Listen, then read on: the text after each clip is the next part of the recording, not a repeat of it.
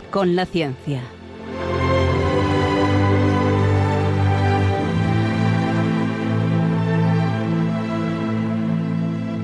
Dirigido por Javier Ángel Ramírez.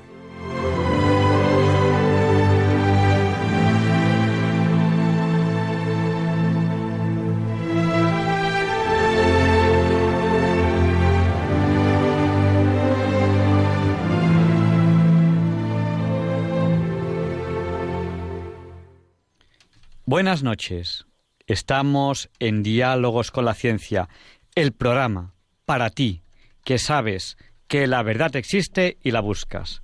En Radio María, gracias a Dios, todos los viernes en sus dos primeras horas. Mira, Javier Ángel, hoy es uno de esos días en los que entiendes que nuestro trabajo es importante, porque hay mucha gente que está encerradita en su casa, que está aburrida, asustada, decepcionada, a veces sola, y yo creo que tenemos para esa gente, para todos estos oyentes de Radio María, un deber especial, hacer el programa más entretenido de la radio española. Así que quédense con nosotros porque no encontrarán un programa más variado en el dial. Eh, decía Luis Español, que acaba de hablar, que algunos de ustedes están preocupados. No se preocupen, porque desde Radio María tenemos que decirles que el Señor no nos abandonará. Dedicamos desde Diálogos con la Ciencia este programa a todos los enfermos, ya sean del famoso coronavirus o de lo que sea. Se lo dedicamos también especialmente a las personas que nos están escuchando ahora mismo desde Igualada, Vilanova del Camí, Santa Margarida del Montbui y Ódena, que son los primeros municipios que están cerrados y que desde ahora mismo desde hace dos minutos con treinta segundos, nadie puede entrar ni salir. Así estamos, a fecha de hoy, ahora mismo, en España, en estos cuatro municipios, y, por desgracia, esto no termina aquí. Pero no se agobien. Con la gracia de Dios, todo irá bien. Y bueno, tenemos oportunidad. ¿Oportunidad para qué? Pues tenemos ahora tiempo en casa para mejorar nuestras relaciones con los demás que están en casa. Quizás sea buen momento para pedir perdón por aquellas cosas que quizás no hemos cuidado. Pues bueno, yo quiero pedir perdón aquí por todas esas cosas que no haya podido cuidar adecuadamente. Y a ustedes también, cuando, si ustedes algún día se han sentido desatendidos por nosotros, que intentaremos que no. Yo te quiero pedir perdón a ti, Javier Ángel, porque llego siempre al borde, al borde del infarto, y yo sé, yo sé que es muy irritante cuando uno tiene un programa de radio estar esperando a que un colaborador llegue de una vez en los diez últimos minutos. De hecho, te he llamado, pero no me has cogido el teléfono, debías saber que, debías saber que, que era yo. Estaba conduciendo. Bueno, y ya saben que pueden contactar en cualquier momento del programa con nosotros en el WhatsApp de Diálogos con la Ciencia. El, diálogo con la ciencia, eh, pues el WhatsApp de Diálogos con la Ciencia es el del 8. ¿Cuánto es 8 por 8, Luis? 64 en mi pueblo, en el tuyo no lo sé. Pues el WhatsApp de Diálogos con la Ciencia es el 649 888871. Saludamos a Vicente, que está en Mataró lugar que ya saben que a mí me gusta mucho y que voy mucho. Saludamos también a Clara, a Pilar, que esta semana, si no me equivoco, ha tenido una revisión médica y damos gracias a Dios eh, que ha salido bien. A María Ángeles de Montecuondo, creo que es, en Sevilla. A Antonio de Galapagar. Eh, y a todos los que ahora mismo pues ya nos están saludando en el WhatsApp de, de Diálogos con la Ciencia, que es el 64 Y bueno, ¿De qué vamos a hablar hoy? Pues miren, casi como que quiero eh, dejarles eh, un poco de, de suspense, porque evidentemente con la que está cayendo en España, algún tema interesante relacionado con esto tenemos que tratar. Oye, ¿quieres que te cuente una cosa muy bonita de las epidemias y de su importancia en la historia del arte y de la literatura? Cuenta, cuenta. Si ustedes tienen en su casa el ejemplar, muchas veces el ejemplar reducido, el ejemplar abreviado, resumido, la edición para niños de la Iliada, ustedes fíjense en la primera página. La primera página de la Iliada, que es la primera obra literaria occidental, porque las demás son de Oriente y tal, empieza con una epidemia. una epidemia en el bando de los griegos. Es empieza, "Oh Apolo, ¿por qué estás atacando a los pobres griegos, a los pobres aqueos que están sitiando Troya?" Así empieza el primer monumento literario de nuestra tradición. Pues quédense unos minutos más con nosotros que enseguida vamos a empezar una entrevista que les va a encantar. Vamos a hablar también de epidemias, pero no les vamos a agobiar, porque el Señor está con todos ustedes y con todos nosotros. Y, seguro que el Señor nos ayuda a superar todo esto y mucho más. Quédense con nosotros, que este programa no les va a defraudar. Haremos todo lo posible para que sea así.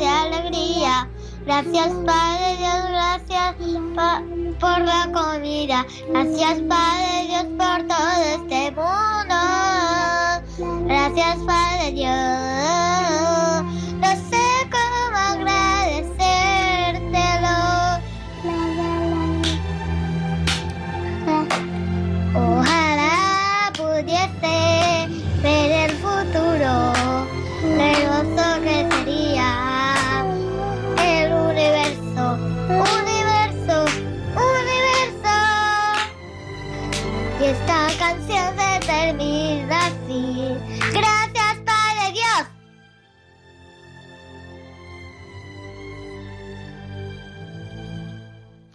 Pues es ya la hora Bond, las 007, y saben ustedes bien que a esta hora empezamos la entrevista de la semana. Y bueno, eh, dirán ustedes, ojalá pudiese ver el futuro. Sí, este es el deseo de estos niños. Y les ayudaremos, les ayudaremos a ver el futuro. Y siendo ya las 007, la hora Bond, feliz hora Bond a todos los que nos están escuchando y a los que no nos están escuchando, algunos de ustedes nos escucharán en el podcast, que está en www.radiomaria.es en el podcast. Les saludamos a esta hora tan especial y empezamos la entrevista de la semana con esta sintonía con la que siempre empezamos la entrevista. Quédense con nosotros, primero, porque no van a encontrar un programa más variado en el dial, y segundo, porque esta entrevista les va a encantar.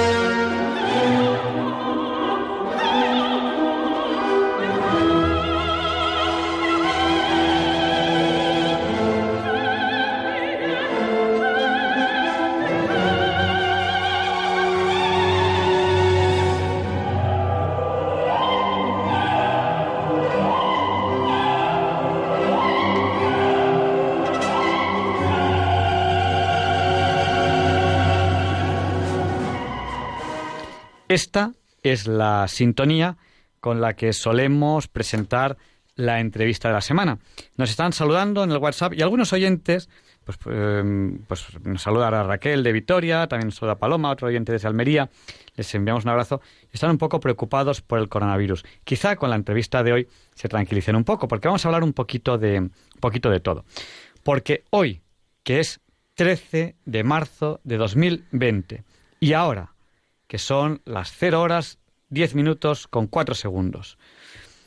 Vivimos la primera epidemia global del siglo XXI, pandemia como acaba de ser clasificada, pero no es la única. Hace 100 años, al final de la Primera Guerra Mundial, una pandemia llamada gripe española mató entre 40 y 100 millones de personas. Para hablarnos de esa epidemia tenemos hoy con nosotros a Santiago Mata. Pero ustedes, muchos de ustedes, recordarán otra, otra gran epidemia cuando ustedes eran muy, muy, muy jóvenes. Yo no había nacido, me lo ha contado mi madre, que se llamó la gripe asiática y que curiosamente también venía de Asia y que ocurrió eh, en los años 1950 y algo, si no, si no me equivoco. Bueno, pues para hablarnos de la gripe española, fundamentalmente, tenemos hoy aquí a Santiago Mata. Él es licenciado en periodismo, doctor en historia por la Universidad de Navarra, periodista con amplia trayectoria. Es un políglota que habla, habla francés, inglés, alemán, eslovaco, si no me equivoco, algo de ruso también. Y bueno, ha sido enviado especial durante la guerra de Yugoslavia. Actualmente es profesor de religión en un colegio de la Comunidad de Madrid.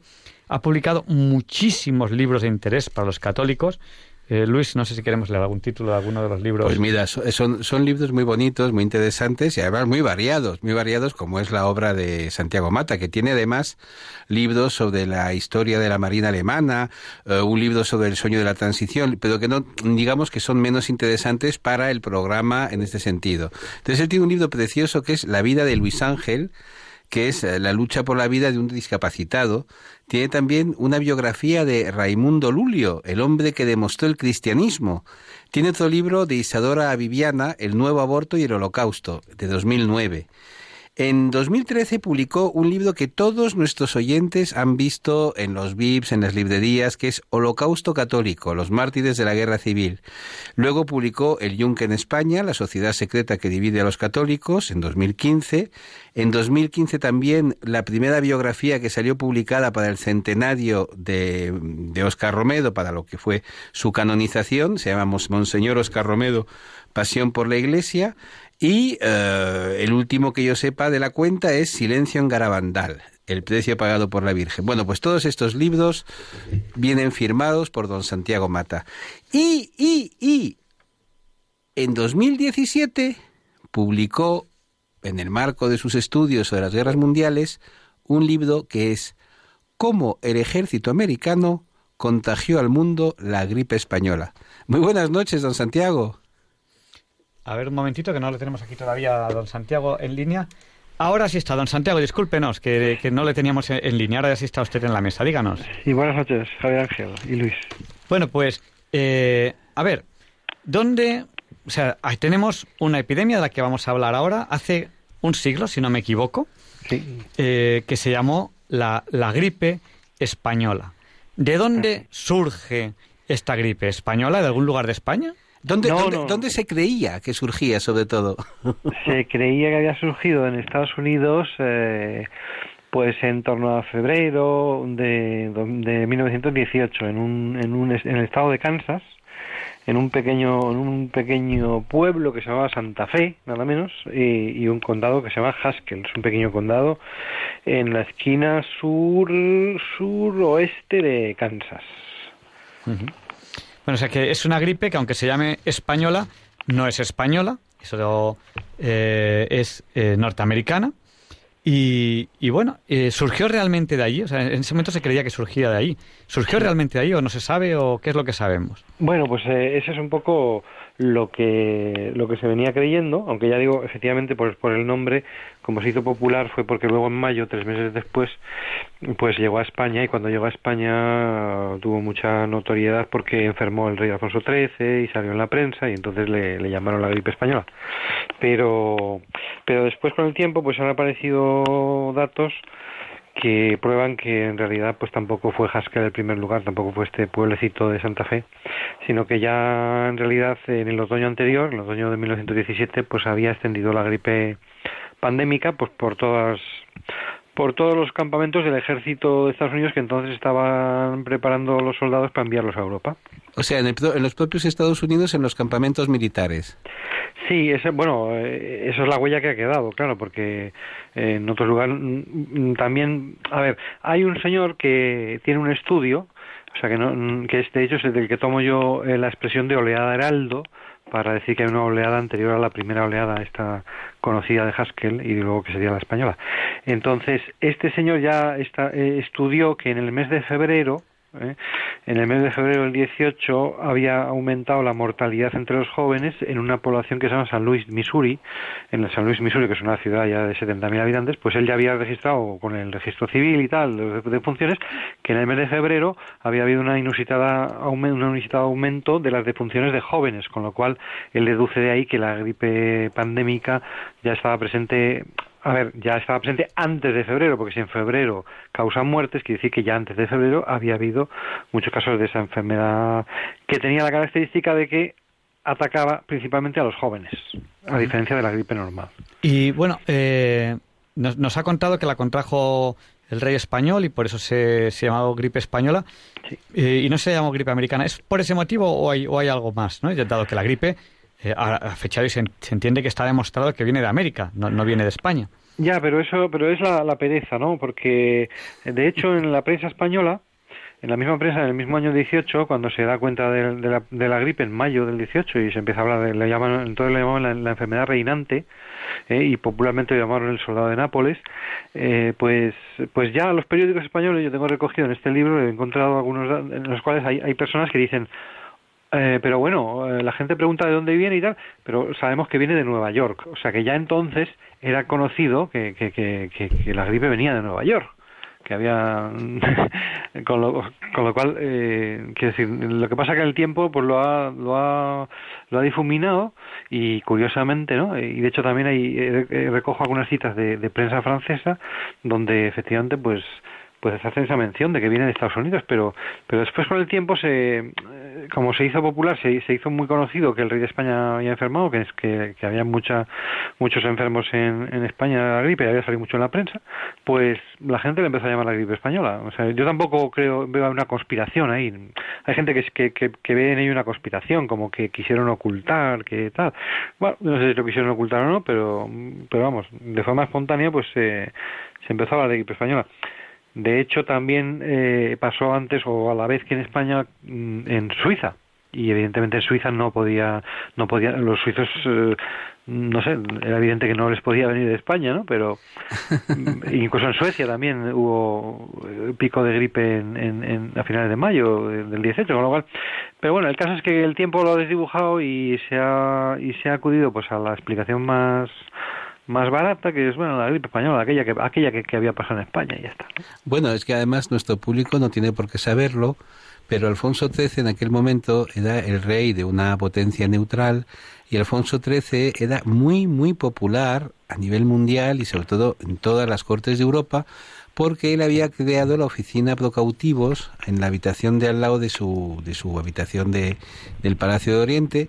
Y entonces eh, hizo una labor admirable Alfonso XIII, hizo España también una labor admirable en el sentido en que la, los, se ocupaba de intentar encontrar a los prisioneros y a los desaparecidos en combate y en un momento dado la protección diplomática española alcanzó nada menos que 20 millones de prisioneros y, y tramitado no sé si fue 500.000 cartas que mandaba la gente desesperada porque la Primera Guerra Mundial fue terriblemente cruel y fue la primera guerra en que había millones de desaparecidos y de personas que no tenían noticia. Y claro, que le pasara algo a Alfonso XIII no era que le pasara algo solo al rey de España, es que le pasaba algo a la figura más popular de 1917 y 18, que era el hombre que representaba una esperanza. Hay un libro maravilloso de Juan Pando, que si tiene ustedes ocasión, comprenlo, que se llama un rey para la esperanza, la política humanitaria de Alfonso XIII. No siempre hemos sido malos, ¿eh? a veces hemos sido incluso buenos. Sí, sí, desde luego.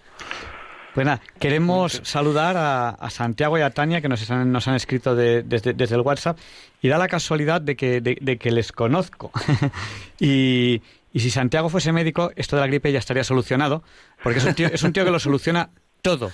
Y, yo doy clase de maquinaria, yo doy clase de motores y cuando a mí me falla el motor y yo ya no puedo, llamo a Santi. si este fuera médico, ya, ya, la gripe actual estaría solucionada, porque desde luego en motores y en máquinas es un genio. Lástima que no, que no sea médico, porque entonces Es una máquina. Es una máquina. yo, yo fíjate que yo me reparo el motor cuando estoy navegando, hago un montón de cosas y tal, y, en marcha me lo hago yo. Y cuando ya, ya no, cuando ya no puedo, ya descuelgo el teléfono y llamo a Santi. Y, entonces ya, ya está todo solucionado. Sea lo que sea, ya, ya, ya, sé que, tiene solución. Bueno, pues les, saludamos que nos han escrito al WhatsApp. Nuestro WhatsApp, se lo recordamos, es el 649 888871, que es el WhatsApp del 8. Bueno, pues eh, yo quería preguntarle, eh, vamos a ver, estamos hablando de la mal llamada gripe española, que está claro que viene de América.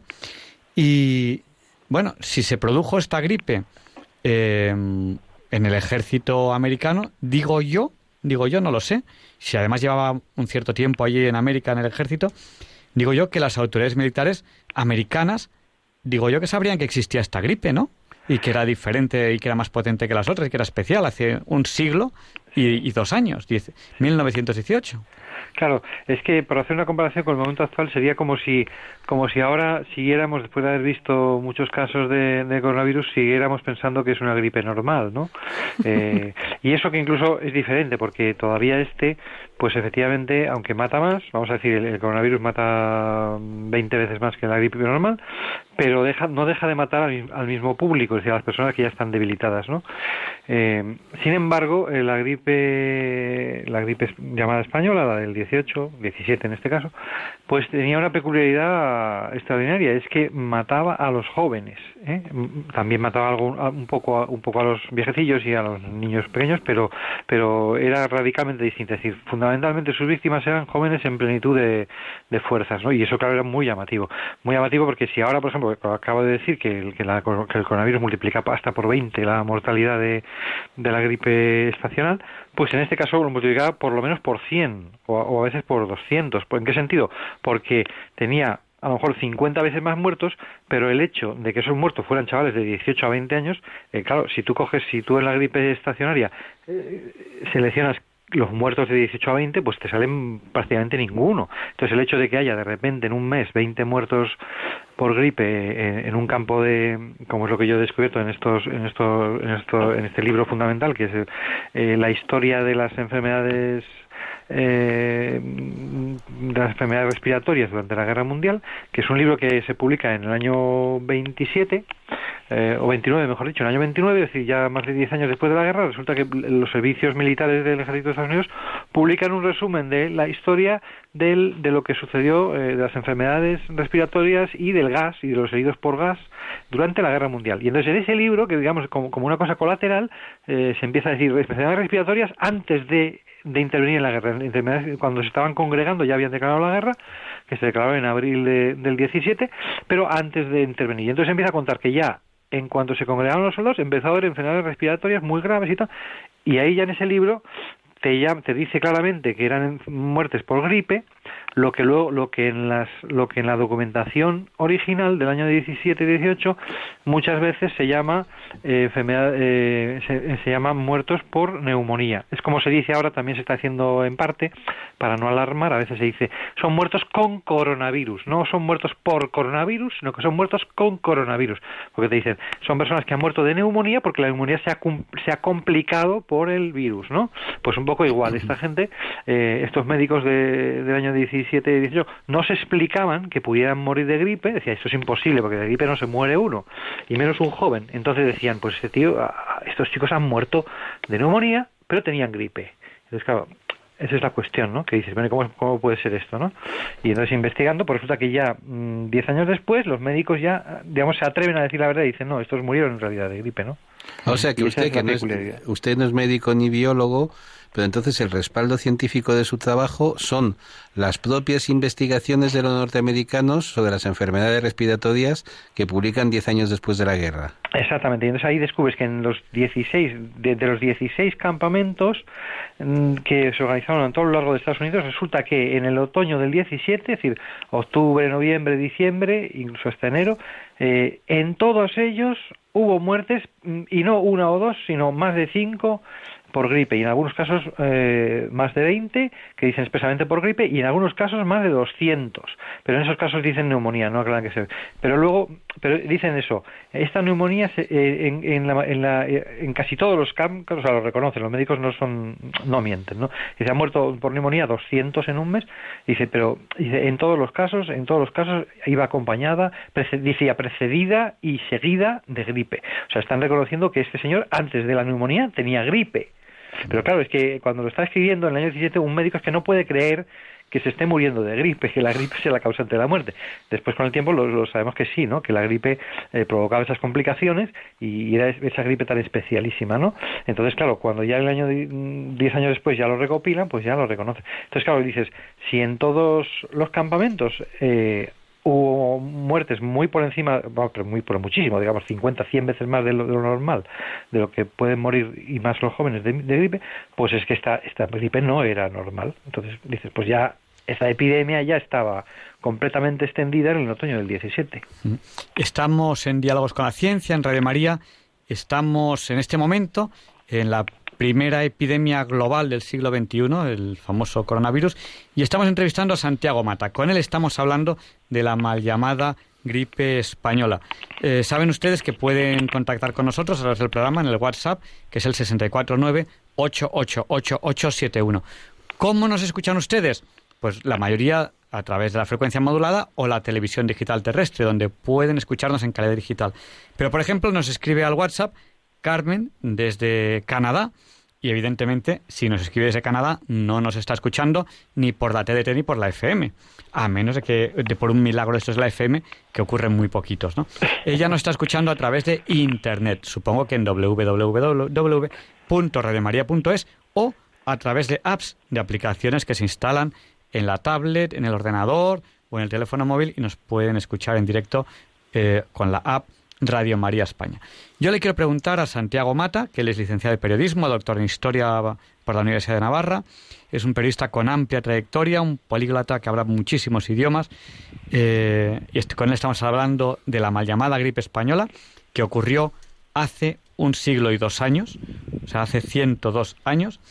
Yo le quería preguntar, bueno, eh, si las autoridades militares americanas sabían que existía esta gripe, la mal llamada gripe española, que comenzó eh, en el ejército americano, pues como un año antes de que se expandiese por todo el mundo, ¿por qué, si lo sabían, permitieron que sus soldados, los soldados norteamericanos, contagiasen esta gripe a sus compañeros y a todos los aliados en la guerra mundial? Pues es una buena pregunta, pero esa se la tienes que hacer a ellos. Quiero decir, esa ya es una investigación pues que requeriría, a ver, que no ha quedado huella de aquello, no ha quedado huella de que le mandaran al presidente cartas advirtiéndole, etcétera. Ah, la única huella que puedo decir es si resulta que eh, el, periódico oficial del, Servicio de Salud norteamericano en, en abril, el 5 de abril del 18, publica, nos comunica el doctor eh, Loring Miner, eh, este de Kansas, donde el pueblecito, este, aquella primera noticia de donde es.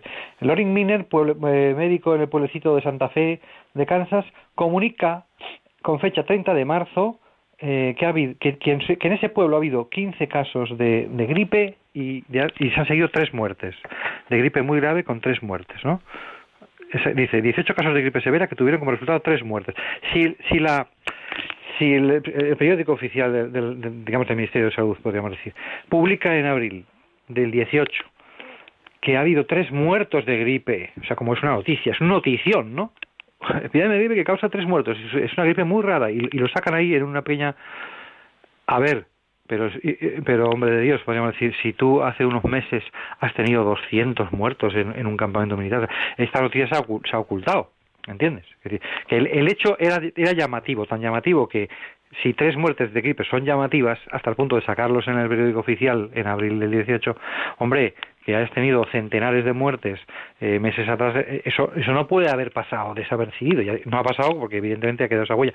Pero me refiero, lo que no hay, lo que no salió es en la prensa, lo que no salió es, no quedan cartas de que los médicos hayan escrito al, al ministro o al no sé qué, pero eso ya digamos es una investigación que escapa a mi a mi poder no pero evidentemente si si los si en Estados Unidos o, o el resto del mundo hubiera personas que quisieran saber realmente cómo reaccionó el estamento médico militar y, y cómo reaccionaron los políticos pues investigarían no alguna huella tiene, se lo tienen que haber contado al presidente, ¿no?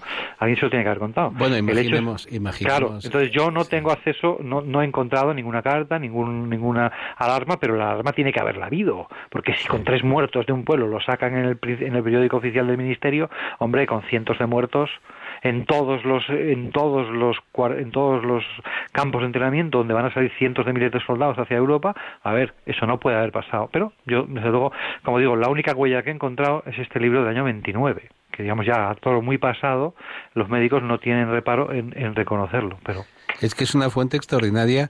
Usted es una fuente que además yo he visto citado muy poco, porque la estuve buscando precisamente con su título en inglés y tal, y vi que usted había hecho realmente un hallazgo, porque había reactivado esa fuente, es decir, que hacía ya mucho tiempo que ya nadie, nadie la citaba, ¿no? Sí. Bueno, eh, imagínese nuestro público, ahora vamos a hacer un ejercicio de política o historia ficción. Imaginen ustedes que son presidentes de un país, que ese país está en guerra, que es el momento clave de la guerra porque hay que mandar tropas al frente, porque resulta que tus aliados están esperando como agua de mayo tu contribución en hombres y tal. Y imagínate que se te presenta de repente un coronel o un médico y te dice, y el presidente, tenemos un problema, y es que si mandamos a estos chicos tal y como están ahora, eh, pues van a infectarse muchos en el camino con sus otros compañeros que ya deben llevar el virus y Además, vamos a contagiar a nuestros aliados. Pero por otra parte, si no los mandamos, vamos a perder la guerra. ¿Ustedes qué harían? Es decir, ese es el gran dilema, el gran dilema que, como bien dice don Santiago Mata, bueno, es, es historia ficción, es política ficción. Mientras no tengamos elementos, elementos sólidos para fundamentarlo, pero claro, hay que ponerse en el pellejo de las personas que tienen que tomar decisiones. Es decir, ganas la guerra o la pierdes. Y de hecho, esta, esta enfermedad tuvo, ¿verdad?, consecuencias en el curso de la guerra. ¿Cuáles fueron esas consecuencias? Eso sí que es, eso es, eso sí que es historia ficción, porque eso es imposible de saber, ¿no? A ver, o casi imposible.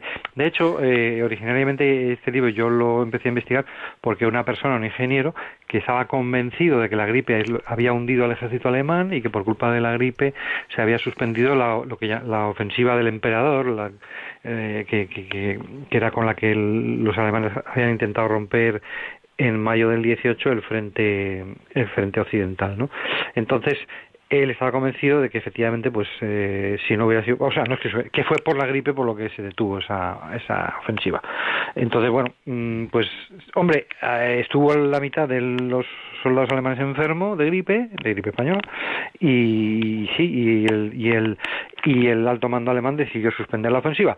Ahora bien Claro, lo que no podemos eh, decir es qué hubiera pasado de no haber tenido gripe. ¿Habrían ganado? Eh, eso es imposible de saber. Lo que no pasa no se puede saber. Eh, lo que sí, sí es muy probable, pero no se puede afirmar. Mm, quiero decir, si yo me dedicara a afirmar que los alemanes perdieron la guerra por culpa de la gripe, pues, hombre, eso, eso no deja de ser una lucubración, que hay unos datos muy serios. Pero prefiero mm, aferrarme al dato infalible al dato, digamos, que es un puro dato, que es el de que la gripe surgió en el 17 en Estados Unidos. Eso es impepinable. Entonces, quiero decir que si, que si te pones a, digamos, a, a, defender a la vez dos cosas que tienen distinto grado de, de, verificación, a ver, que los alemanes perdieran, suspendieran la, la ofensiva, eh, pues es probable que fuera por la gripe, pero es que lo otro es absolutamente cierto. ¿Entiendes? Entonces yo prefiero quedarme, eh, no vaya a ser que me tomen por loco por decir que los alemanes perdieron la guerra por la gripe. No sé si me entiende.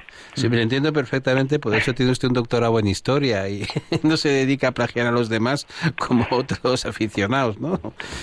Y bueno, ¿y qué es lo que le lleva a usted a interesarse por el tema este de la mal llamada gripe española? Sí, pues como he dicho, esto es algo que le debo a un ingeniero que se llama Antonio Luna, que él estaba, digamos, convencido de, estas, de este segundo punto, pero como este segundo punto no llegó al mismo grado de certeza, pues al final no pudimos concretar nuestra colaboración en un, pues en un libro que digamos que tratara la gripe española en general durante la guerra totalmente, ¿no? Y entonces yo me limité a, a tratar los orígenes y por eso el libro este mío se llama Cómo el ejército americano contagió al mundo la gripe española. Lo que luego pasó después de contagiar al mundo, pues eso ya que venga Dios y lo vea, ¿no? por, por poner un ejemplo también de elucubración, eh, que es interesante, para mí es interesante, pero no lo, yo lo menciono en las conclusiones del libro, que es que en el año, en julio del 17, en la aparición de Fátima de julio del 17, la Virgen dice, la guerra acabará pronto es uno de los es uno de los secretos de Fátima, ¿no? Que la, la, Virgen le dice a los niños la guerra acabará pronto. Lo que pasa es que los niños no lo dijeron, ¿no? Porque era un secreto. Claro, si tú en julio de 17 dices la guerra acabará pronto, pues te toman por loco, ¿vale? Porque claro, nosotros a tiro pasado, ¿eh? que diría José Mota, ¿no? O sea, a tiro pasado, ya sabemos que la guerra iba a acabar pronto, ¿verdad? Que en un año acabaría, ¿vale? Pero en el año 17, si tú le dices a la gente que la guerra va a acabar en un año, es que te toman por loco, porque en ese año 17 los alemanes habían descubierto una combinación una combinación explosiva, nunca mejor dicho, de artillería y gas, con la cual habían conseguido hundir los frentes de todos los frentes. Habían hundido el frente ruso, Rusia se había derrumbado, se, derrumbó en el año 17, pero es que se derrumbó también el frente italiano, estuvo a punto Italia de retirarse de la guerra y de hundirse, si no fuera porque la reforzaron los aliados sacando gente de Francia y tal, pues eh, ingleses y, franceses fueron ahí a apoyar a los, a los italianos porque se hundían. Entonces resulta que Alemania siendo Alemania y Austria, sí, pero, pero gracias a esta, a esta nueva arma milagrosa de, la artillería combinada con el gas y tal, pues habían descubierto la, fórmula para hundir al, adversario. Entonces ah, lo habían aplicado con éxito en Rusia, lo habían aplicado con éxito en, en Italia y para el año 18, porque ya eh, eh, la guerra se paraba en, en, el invierno, para el año 18 lo estaban preparando para hacerlo en el frente occidental y hundir a los franceses, con lo cual era entonces, si tú año 17 dices eh, la guerra va a acabar pronto, mm, pero lo dices en un país aliado como era Portugal, eh, lo está diciendo en buen plan, como que van a ganar los aliados, ¿no? Entonces, claro, tú lo dices y no te lo crees y no te creen, ¿no? Te dicen, pero tú estás chalado, los alemanes están fuertísimos, estos van a aguantar aquí todavía.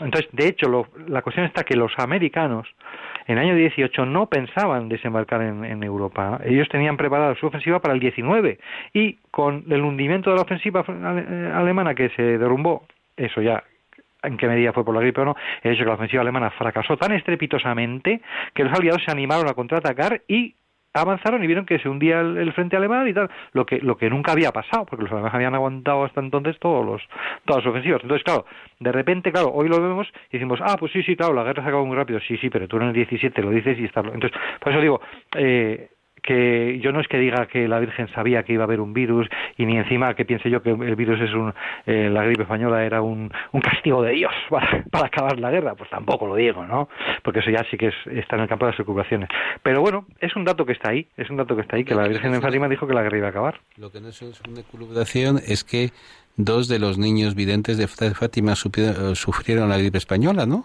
Sí, sí, los niños santos que ya están canonizados murieron de, de los efectos de la gripe, sí. Bueno, pues yo creo que, puede haber llegado ese momento en el que abrimos el micrófono a los oyentes. Si quieren participar en directo en el programa, pues ya saben lo que tienen que hacer. Tienen que llamarnos al 91 005 94 19. Se lo repetimos por si no tenían ustedes a lo mejor papel o bolígrafo a mano. 91 005 94 19. Hoy 13 de marzo de 2020 y en este momento, son ahora las 0 horas 38 minutos con 12 segundos, vivimos la primera epidemia global del siglo XXI, el famoso coronavirus. A lo mejor alguno de ustedes quiere llamarnos también para tratar este, este tema, ¿no? Pero estamos hablando de que hace 100 años, al final de la primera, de la Primera Guerra Mundial, una, una pandemia eh, tremenda que mató entre 40 y 100 millones de personas que fue la mal llamada gripe española, eh, actuó también en, Europa de forma muy contundente. ¿no? Eh, entonces, hoy estamos entrevistando a Santiago Mata y con él estamos hablando de este tema. Si desean participar en el programa, ya saben lo que tienen que hacer, llamarnos al 91 005 9419. Y mientras recibimos estas primeras llamadas, yo quiero preguntarle a don Santiago Mata. Usted ha publicado eh, un libro a este respecto, el cual ¿no? Luis, Luis a lo mejor nos puede, nos puede hacer un, comentario. Eh, bueno, es, es, un libro que se llama cómo el ejército americano contagió al mundo la gripe española. Y recuerdo muy bien la presentación del libro en Amazon, que vamos, la podemos leer, que es una presentación muy sencilla que resume, dice, pasado un siglo de su aparición, todavía sigue llamándose injustamente gripe española a la que en 1918 mató a decenas de millones de personas Para terminar con esa injusta adjudicación, es necesario dar a conocer cómo surgió aquella pandemia en Estados Unidos y sorprendernos al saber que el virus más letal que ha existido no comenzó su expansión en 1918, sino en 1917. Bueno, pues este es el, el resumen del libro de don Santiago Mata, que ha descubierto en una fuente norteamericana diez años posterior a la Primera Guerra Mundial, los elementos que son base y pilar de su, de su libro. Yo quería preguntarle, don Santiago... Bueno, antes, antes de preguntarle a don Santiago, tenemos que dar una, una información, y es que el teléfono que les hemos dado, el 91 005 9419 no funciona.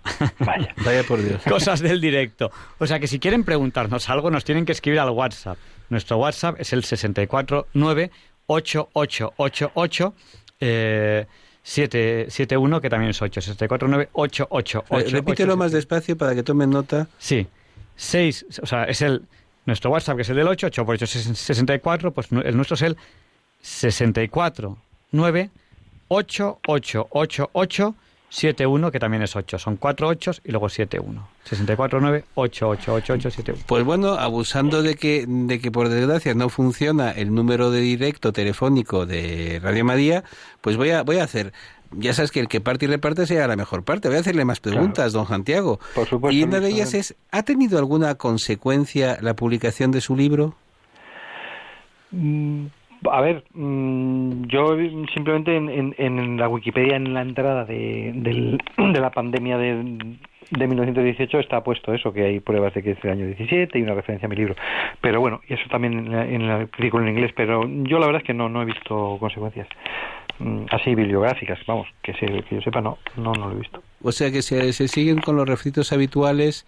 La gente, ese, ese es un problema científico del que hablamos a veces en este programa, y es que muchas veces tenemos tendencia en ciencia y en tecnología Sí. a hacer fritos de refritos de refritos. Porque Sí, no, o sea, como no, no- a- a no si, si no, si no voy a lo- y me quemo a lo bonzo, con un ejemplar de mi libro, y me quemo a lo bonzo diciendo la gripe empezó en el 17, a lo mejor sí, pero no, no estoy dispuesto a quemarme a lo bonzo. Bueno, si usted decide quemarse a lo bonzo, llame a Radio María primero porque intentaremos disuadirle y además intentaremos tener la exclusiva y dar la noticia. Sí. A ver, pero para mí ha tenido una consecuencia de que yo he aprendido mucho de, de un poco la fragilidad del ser humano, ¿no? Cómo el ser humano, cuando está más engreído y más soberbio y más convencido en lo más alto, eso también lo podemos aplicar hoy día, ¿no? Estamos ahí creyendo que, vamos, ¿no? Que estamos en la prosperidad más absoluta y de repente, pum, en, en dos semanas se nos viene el, el, el chiringuito para abajo, ¿no? Entonces, eso también, el, el hombre eh, a principios del siglo XX estaba muy engreído. Las Primeras Guerras Mundiales es de pura soberbia, los hombres eh, creyeron que, podían imponer su voluntad pues a base de tiros, ¿no? Entonces, bueno, eso es un gran crimen que hemos cometido los europeos, ¿no? Y, y, y- la fe en el progreso, y toda esta cosa. Entonces, que como de repente todo se hunde como un castillo de naipes y como incluso se hunde hasta el extremo de que ya no saben cómo salir de ahí. O sea, la, Primera Guerra Mundial, eso, es una guerra de trincheras donde ya los, los europeos no saben cómo salir de esa guerra. Entonces, tiene que venir un virus, ¿verdad? Una, una- un bichito, ah, un bichito no es un bicho, ya sabemos que los virus no son seres vivos, ¿no? Pero que venga, eso, una cosa que ni siquiera es un ser vivo y ¡pum! Y dé al traste con todos los planes, tanto de los alemanes, como digo, que he explicado que, que, que iban en plan de, vamos, de ir tirando a los aliados como piezas de un dominó, ¿no? Y como por supuesto los, los superplanazos de los americanos que era como matar las moscas a cañonazos. Los, los americanos decían que ahí, venga, vamos a mandarles dos millones de soldados y venga, carnaza y ya verás cómo ganamos. Pues, pues ni unos ni otros, por así decirlo. O sea, de repente, para para o sea, eh, pero yo no lo digo en el sentido de que viene Dios y castiga a la humanidad con un virus y tal, y te, os aplasto. No, sino todo lo complicado que vosotros no, no, no, eres capaces de salir de esa situación, de repente eh, Dios saca bienes de los males. Pero bueno, eso ya es una, una cosa que evidentemente no, no es una moraleja que se pueda sacar de un libro de historia, pero yo para mí, pues sí, lo tengo. E incluso es- eso que he comentado antes, de que cómo es posible que un presidente, ¿verdad? Todo tan planificado, vamos a hacer la gran liberación del continente, ¿verdad? Y, y de repente se nos enferman los soldados. ¿Y qué hago ahora, no? Y cómo no supieron, así como hoy gracias a Dios sí más o menos han sabido pues eso frenar radicalmente hasta pues eso lo que ha hecho Trump, ¿no? De, cortar el, el tráfico aéreo todo eso. Pues esto no, este tío ya estaba lanzado a la guerra y dice yo mis soldados los mando a Europa estén como estén, ¿no? Y, y curiosamente, curiosamente Wilson era un pacifista. Lo-. Por eso digo las contradicciones de los, de los del hombre, ¿no? El hombre cuando mejor quiere hacer las cosas las hace peor. Entonces Wilson era un pacifista, eran los que los que impusieron la ley seca, que es que no hay ni que beber.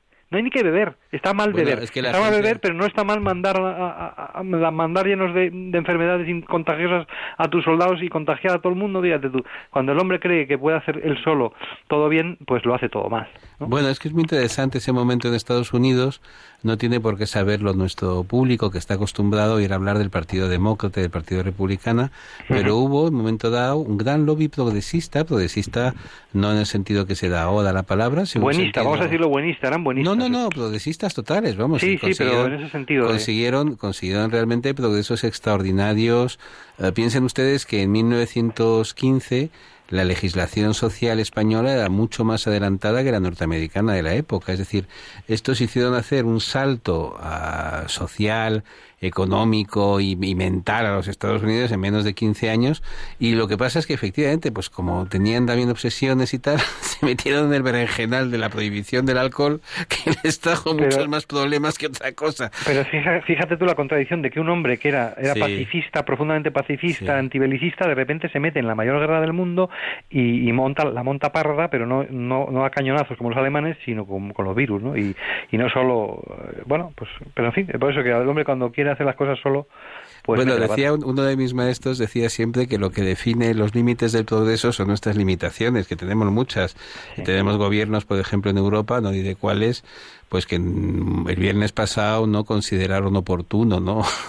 declarar Bueno, no, y ahora fíjate tú la, la contradicción que nos pilla ahora teniendo la, la, la ley de la eutanasia en el Parlamento y ahora el Parlamento no la puede procesar por, por, por enfermedad, ¿no? Pero ahora que va a morir tanta gente, sácales el tema. Dice, o sea, que tú querías matar a los viejos, mira, Sí, y al mismo se, van, tiempo se van a morir solos. y al mismo tiempo querían aumentar los impuestos sobre las sucesiones, o sea que no sé yo, no sé yo hasta qué punto no va a haber ahí una una, una convergencia de intereses. Discúlpenme ustedes que no, me pero yo lo digo en el sentido positivo de que, de que nos hace reflexionar sobre lo importante que es cuidar de los ancianos, lo importante que y, y no- y es una lección práctica, nos vamos a gastar el pastón, que lo que creían que con la ley de eutanasia ibas a ahorrar dinero, toma, toma dinero para ahorrar y, aprende a cuidar de los, de los, los de la ¿no? gente mayor. Bueno, te- le voy a decir usted una cosa que realmente es extraordinario lo que estamos viendo ahora como ejemplo de una parte de la gran estupidez de algunas personas y luego la bondad, la inteligencia y la generosidad de otras. A mí lo que, lo que realmente me inquieta, Javier Ángel, es que en esta era de la comunicación total, a través de WhatsApp y tal, recibimos muchas veces mensajes de gente que te dice, yo tengo un amigo en Italia, yo tengo un conocido que no sé qué, y te mandan ahí una serie de recetarios de no sé qué, no, no, estu- no estornudes, no hagas no sé qué, y no te puedes fiar de eso porque no sabes cuál es la fuente. Es decir, hay una especie como de ausencia de información, tanto que hablamos de la sociedad de la información, pero no recibimos en nuestros móviles la información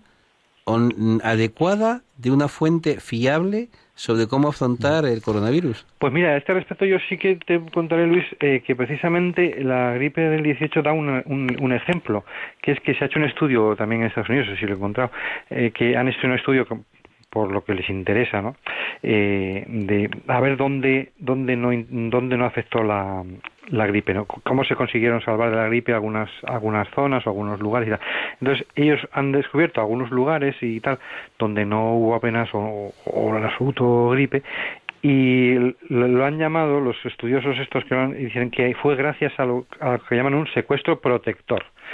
Es decir, que pues lo que ahora has comentado tú de las ciudades cerradas y todo eso, pero a lo bestia. Eh, es decir, hubo, hubo lugares, pueblos en Alaska, eh, donde pusieron a la salida del pueblo un tío con un fusil diciendo aquí no entra nadie, y otros que no lo hicieron, y vino el cartero, vino, eh, precisamente otro desgraciadamente, un pueblo en Alaska, que el cartero que venía a traer la noticia de que había gripe y cuidado, tener cuidado que viene una gripe muy fuerte, el cartero, ¿eh? El el cartero venía con la gripe y, y- y mató a toda la aldea, ¿vale? Y en cambio otros sitios cuando se enteraron y tal pusieron a un guarda con un fusil en la puerta y no pasó nadie y, y no murió nadie. Entonces, claro, entonces lo que la moraleja que sacan estos estos señores es decir que hace falta un gran li- un, que eso es un- eh, exige un gran liderazgo por parte de la gente. La gente tiene que asumir la responsabilidad de, de defenderse unos a otros, de, de ser autosuficiente, de, de protegerse, esa, esa filosofía de, cuidar unos de otros, ¿no? Es decir, o, o- o nos cuidamos o, o nos va a arrasar, ¿no? Y entonces ellos ponen unos- claro que a veces por puro interés. Uno de los ejemplos que ponéis es la Universidad de Princeton. En la Universidad de Princeton no murió más que un profesor, punto. Y, y nada más. ¿Por qué? Se blindaron, claro, porque era gente forrada de pasta y dijeron, a nosotros no nos van. Y, y funcionó. O sea que cuando uno se lo propone, cuando hay solidaridad, cuando de verdad se preocupa uno y se toman en serio las cosas, pues funciona.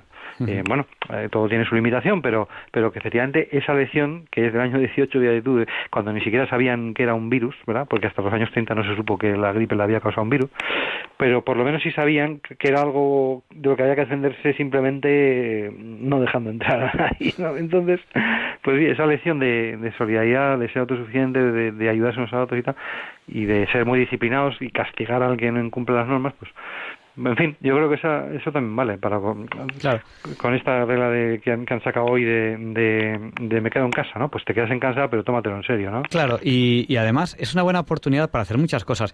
¿Quién no ha querido alguna vez estudiar algún idioma? Pues en casa, hoy en día con internet se pueden estudiar idiomas aquel libro que siempre quise leer y nunca tuve tiempo. Es verdad. Ahora, ahora es el momento. Es verdad. Eh, o aquella relación con la familia que siempre quise mejorar. Cuando están muchos encerrados en un espacio pequeño, pues es normal que, haya roces, pues hay que aprender a pedir perdón y hay que esforzarse por hacer las cosas bien. Es el momento para hacer todas esas cosas que siempre habíamos querido hacer y que, y que nunca tuvimos el momento. Ordenar la casa. y cosas, cosas de ese estilo, pues es, es, el momento, hay que tomárselo de manera positiva y con tranquilidad y sin agobiarnos, sin miedo los católicos nos tenemos que caracterizar porque somos gente que no tenemos miedo. No tenemos miedo porque sabemos que el Señor está con nosotros. Mucha oración. Recemos los unos por los otros, que es muy importante. Aquí en Diálogos con la Ciencia siempre les pedimos oraciones. Bueno, pues hoy no se las pedimos para nosotros. Hoy se las pedimos pues para todos. Recemos entre, entre, entre nosotros, ¿no? Aprovechemos para, para hablar a nuestros amigos y decirles pues lo, lo, importante que es hacer las cosas bien y, y, la oración. Y bueno, estamos entrevistando a don Santiago Mata, con él estamos hablando de la mal llamada eh, gripe española. Él, hemos hablado de muchos, de muchos libros que él tiene, tiene publicados. Y yo no quisiera terminar esta, esta entrevista, que ya tenemos que irla terminando porque ya son la, es la una menos, menos nueve minutos, sin que nos hable un poquito de su próximo libro. ¿Nos regala usted una, una exclusiva? bueno, pues acabo de terminar uno que se llama El secreto de la Virgen de Guadalupe, pero es una novela. Me he pasado la novela. Ah, es una novela. Sí, porque he dicho, porque, bueno, porque me lo han pedido. La verdad es que me lo pidió uno y he dicho, bueno, pues voy a, intentar, voy a intentarlo, voy a contarlo de una forma más accesible. Qué, qué bonito, qué bonito, qué, qué regalo.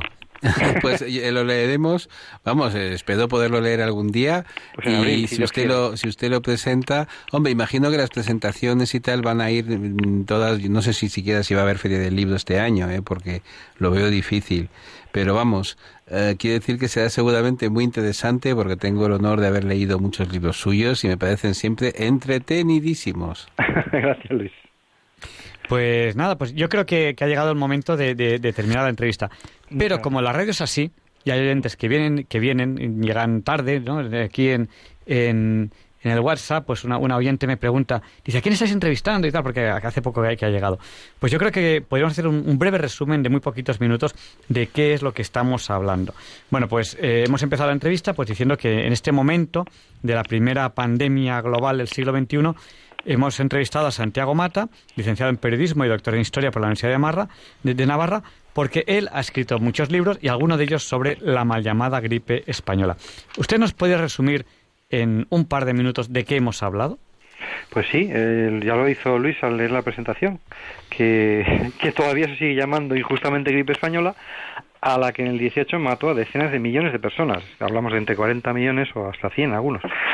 Y que es necesario dar a conocer que esta pandemia surgió en Estados Unidos y sorprendernos de que no comenzó en el 18, sino en 1917 y en concreto en los campos de entrenamiento del ejército norteamericano. Y bueno, aunque no hemos hablado un poco de, la cuestión científica o, o, viral del virus, pues es saber que el virus de del 18 o 17 en este caso, pues realmente mató a la gente por mataba a la gente por una cosa que se llama tormenta de citosinas, que es por una reacción que podemos asemejar a la alergia, que es decir, que al ser un virus tan raro, tan especial, porque era un virus de procedencia aviar, de, los, de las aves, un, tan extraordinario que el, que, el, cuerpo humano nunca había entrado en contacto con un virus tan diferente, pues provocaba una, una reacción agresiva de los glóbulos blancos que atacaban a los virus y se acumulaban los glóbulos blancos en el tracto respiratorio y la gente se asfixiaba. Y por eso morían los que más glóbulos blancos tenían, los que más fuertes estaban eran los que se asfixiaban y de repente no podían respirar. Lo- lo- los jóvenes. Los jóvenes, por eso mataba a los jóvenes, es curioso, ¿no? Sí, y, sí. y es otra de las contradicciones que, pondría como ejemplo de lo que he dicho antes. Cuando el hombre se cree más fuerte, es más débil. ¿eh? Cuando el hombre está en, el cumbre, en la cumbre del progreso, de repente eh, su soberbia le hace, pues igual, mm, no, no, no es que esté metiéndome con los jóvenes, pero estos jóvenes en la plenitud de la vida y, pum, y de repente se morían por un virus. ¿no? Pues le, le voy a contar a nuestro público lo que le va a divertir. Hemos empezado el programa hablando de cómo la primera obra literaria de Occidente, que es la Iliada, empieza precisamente con una gripe, ¿no? Empieza con una gripe, no, perdón, con una epidemia en el campo de los aqueos que están sitiando Troya. Bueno, pues otra de las obras fundamentales de Occidente es el de Camerón de Boccaccio. De Boecio, sí. Y de, de Boccaccio, de Boccaccio. Ah, y precisamente, precisamente están en una la- villa, en una villa, en un chalet, digamos, de la época, eh, siete, creo que eran siete señoras, siete señores, y se dedican a contar cuentos y tal, y esas cosas, y de ahí sale una colección de cuentos divertidísima, entretenidísima, y que es uno de los monumentos literarios de Occidente.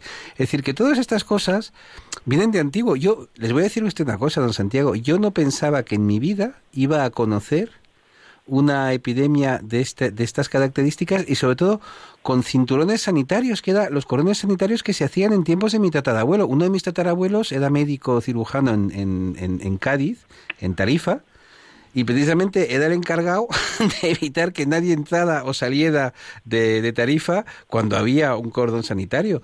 Es, estamos, digamos, viviendo una situación del pasado y eso demuestra que en esta Radio María, en esta Radio María que celebramos algo sucedido hace 20 siglos, pues tenemos tiempo para la historia, para la ciencia y para escuchar a sabios como usted. Muchas gracias. Muchas gracias, Luis.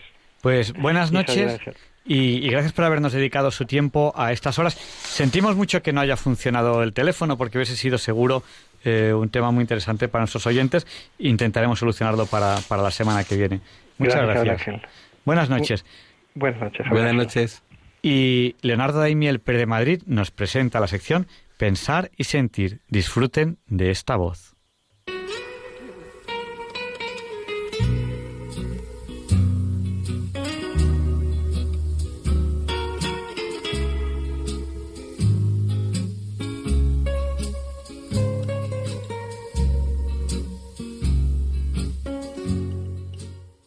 Buenas noches, queridos oyentes de Radio María. Soy Leonardo Daimiel y celebro estar de nuevo con ustedes. Hoy les voy a leer en Pensar y Sentir una historia que, aunque se atribuye a personas realmente existentes, podría ser más propiamente una leyenda. Eso sí, una hermosa y ejemplar leyenda. Indagando sobre ella, he visto que algunos datos biográficos fidedignos pueden contradecir su autenticidad como hecho histórico, pero creo que la trascendencia de esa circunstancia decae ante la grandeza del hecho que se relata.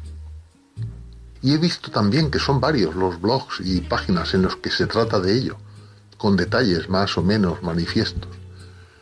No sé quién la publicó primero y por tanto no puedo indicar el nombre de su autor o autora. Probablemente algunos ya la conozcan, por mi parte trataré de trasladarle la esencia del relato de manera competente y precisa. En la ciudad alemana de Nuremberg vivía en el siglo XV una familia con muchos hijos. Para mantener a esta familia, el padre trabajaba duramente en las minas cercanas y en cualquier otra cosa en la que pudiera hacerlo. Lo que no podía hacer era pagar los estudios a sus hijos. Dos de ellos anhelaban dedicarse a la pintura y soñaban vivamente con ser grandes pintores. Sabían que su padre nunca podría enviar a ninguno de ellos a estudiar a la academia, pero entre ellos dos planeaban cómo conseguirlo.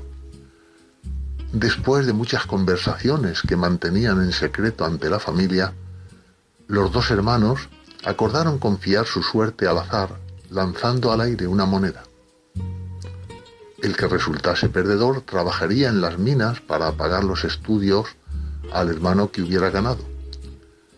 Y éste, al acabar sus estudios, pues pagaría los de su hermano con el producto obtenido por la venta de sus cuadros. De esta manera, ambos hermanos podrían alcanzar el objetivo tan anhelado. El hermano que acertó con la moneda se inscribió en la Academia de Arte y el otro buscó trabajo en las minas, según lo acordado. Allí trabajó durante los cuatro años siguientes para costear los estudios de su hermano, el cual resultó ser un artista prodigioso. Ya desde el inicio de su estancia en la academia destacó sobre todos sus compañeros, e incluso sus óleos llegaron a ser mejores que los de algunos de sus profesores. Y antes de alcanzar su graduación ya era un artista de cierto renombre y había conseguido vender varias de sus obras, obteniendo con ello una considerable cantidad de dinero. Tras finalizar sus estudios, el joven artista regresó a casa y la familia celebró una fiesta en su honor, reuniéndose todos en una jubilosa cena para festejarle. Al terminar, el homenajeado se puso de pie solemnemente y propuso un brindis por su querido hermano, cuyo duro trabajo en las minas había hecho posible que él hubiera conseguido ser un buen pintor. Y dijo, Ahora, hermano mío, te toca a ti. Ya puedes ir a realizar tus sueños, que yo me haré cargo de todos tus gastos. Todos se volvieron a mirar al hermano. Este se levantó y dijo con voz emocionada, No, hermano, no puedo ir a la academia. Es muy tarde para mí. Estos cuatro años de trabajo en las minas han destruido mis manos. Cada hueso de mis dedos se ha roto al menos una vez. Y la artritis en mi mano derecha es tan grande que hasta me costó mucho trabajo levantar la copa durante tu brindis. No podría trabajar con delicadas líneas el compás o el pergamino y no podría manejar la pluma ni el pincel. No, querido hermano, para mí ya es tarde. Pero estoy muy feliz porque mis manos deformes han servido para que las tuyas ahora hayan cumplido su sueño. Y aquí termina este relato. Han pasado más de 500 años desde esa escena familiar. La leyenda atribuye esos hechos a la familia del gran maestro de la pintura Alberto Durero, uno de los artistas más reconocidos e importantes del Renacimiento que vivió en Nuremberg entre 1471 y 1528. Hoy sus muchas y magníficas obras, tanto grabados como óleos, acuarelas, dibujos, etc., pueden verse en museos a lo largo y ancho de todo el mundo. Una de esas obras es el dibujo que hizo de unas manos con las palmas unidas y los dedos apuntando al cielo en actitud de oración. Esta obra no está firmada por su autor, al igual que otras varias que sí son inequívocamente de Durero y tampoco están firmadas por él. A esta poderosa imagen la llamó simplemente Manos. Pero muy pronto sus admiradores cambiaron el nombre por el de Manos que oran Actualmente la obra está en el Museo Albertina de Viena. Y bien podrían ser esas manos las artífices de un sublime acto de amor fraternal que duró tantos años como fueron necesarios para que el querido hermano pudiese ver realizado su sueño. Bueno, pues esto que nos ha contado don Leonardo, esto ya no en leyenda, sino en la realidad, le pasó a José María de Pereda, el autor de Peñas Arriba, que pudo convertirse en escritor gracias a su hermanito que le proporcionó el dinero y le mantuvo para poder hacerlo. Y Luis Antequera nos presenta la sección de efemérides de la semana. Hoy no es un día cualquiera. It's a lovely day today, and whatever you've got to do, I'd be so happy to be doing it with you. But if you've got something that must be done, and it can only be done by one, there is nothing more to say. Except it's a lovely day for saying it's a lovely day.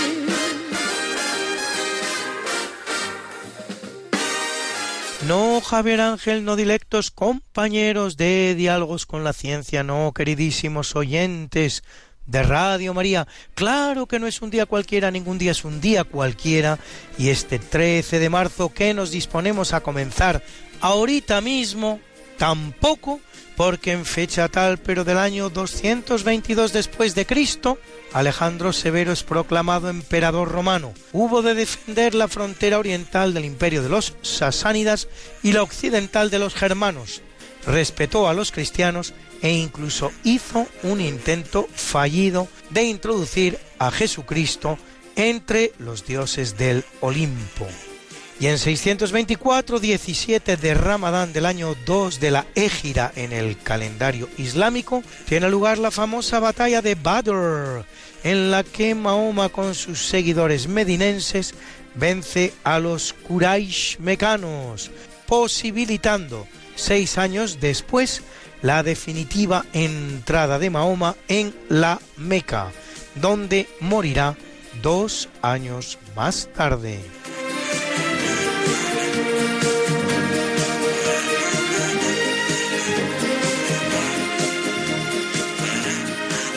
1325, en un islote de una laguna, los mexicas avistan a un águila sobre un nopal que está devorando una serpiente. Es la señal que esperan para fundar la ciudad de Tenochtitlán, hoy Ciudad de México, que pronto se convierte en la ciudad más poderosa de Mesoamérica, con una población de medio millón de habitantes entre las más grandes del mundo y capital de un imperio de 300.000 kilómetros cuadrados. Y en 1567 la batalla de Osterwelle da comienzo a la Guerra de los 80 años o Guerra de Flandes entre España y las Provincias Unidas de los Países Bajos, agrupación constituida dentro de los llamados Países Bajos españoles, de los que forman parte también Bélgica y Luxemburgo. Guerra que se sustanciará en 1640 con la independencia de Holanda tras la paz de Westfalia de 1648 y en 1741 en el marco de la llamada Guerra del Asiento en Cartagena de Indias el español Blas de Lezo, el llamado medio hombre pues le faltaba un ojo, un brazo y una pierna, con seis navíos y menos de tres mil hombres, derrota a la flota británica de Edward Vernon, que dispone sin embargo de 180 embarcaciones y 24.000 soldados.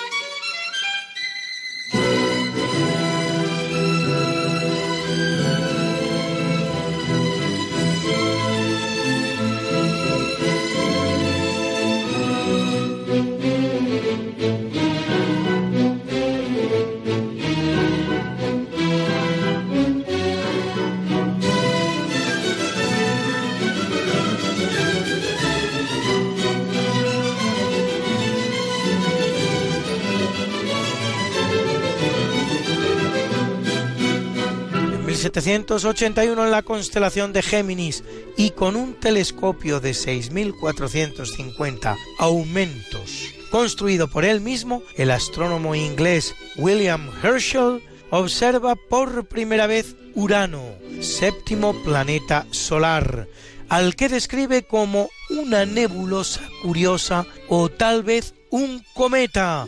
Y en 1845 se estrena en Leipzig el concierto para violín de Felix Mendelssohn.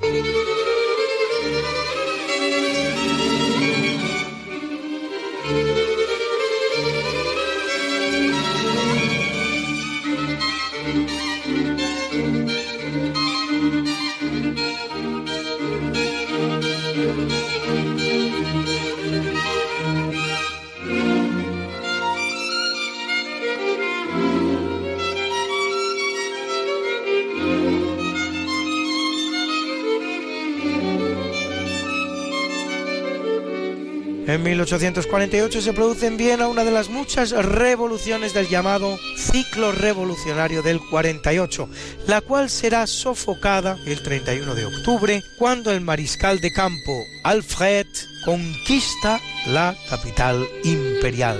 Y en 1884 Muhammad Ahmad Ben As-Sayyid Abdallah inicia el cerco de Khartoum, capital de Sudán defendida por el británico Charles George Gordon, cuya cabeza, una vez conquistada la ciudad, será clavada en una pica.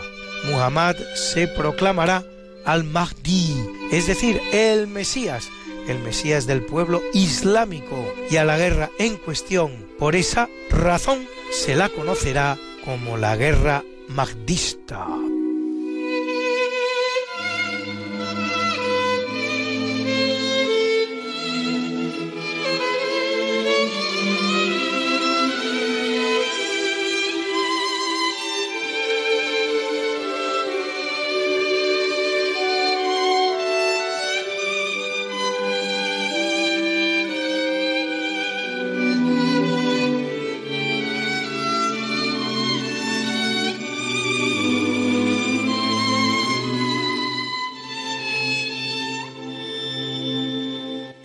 1902 se matricula el primer automóvil de Madrid perteneciente al Marqués de Bolaños, un Renault descapotable con una potencia de 14 caballos de vapor. Llega dos años después del primero matriculado en España, un Clement en Mallorca. Costó el Renault 17.000 pesetas, 102 euros al cambio de hoy, más 200 pesetas de la licencia. Consumía 30 litros a los 100 y repostaba en droguerías, pues no había gasolineras. 20 años después, apenas había todavía mil vehículos circulando por todo Madrid.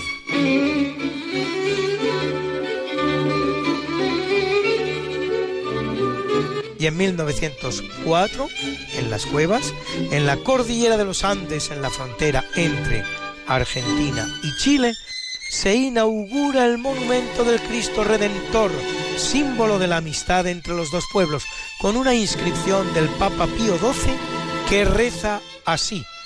Se desplomarán primero estas montañas antes de que chilenos y argentinos rompan la paz jurada al pie del Cristo Redentor.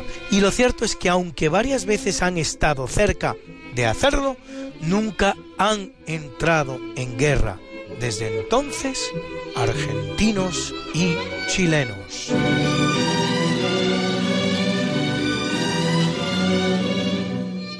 En 1921, con la caída de la dinastía Qing en China y el advenimiento de la República en ese mismo país, Mongolia se independiza de China.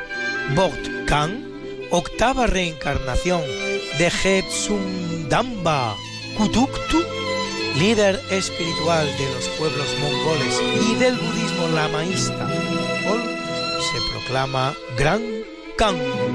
Y en el marco de la Segunda Guerra Mundial, en 1940, la Unión Soviética, aliada en ese momento de la Alemania nazi, por el pacto Molotov-von Ribbentrop, finaliza la llamada Guerra de Invierno contra Finlandia, por la cual le arrebata las regiones de Karelia y Saya. Y en 1943, el ejército nazi alemán liquida el gueto judío de Cracovia, que ha conquistado al amparo del mismo pacto Molotov-von Ribbentrop que convertía a ambos países, Alemania e Unión Soviética, en aliados, situación que durará casi dos años.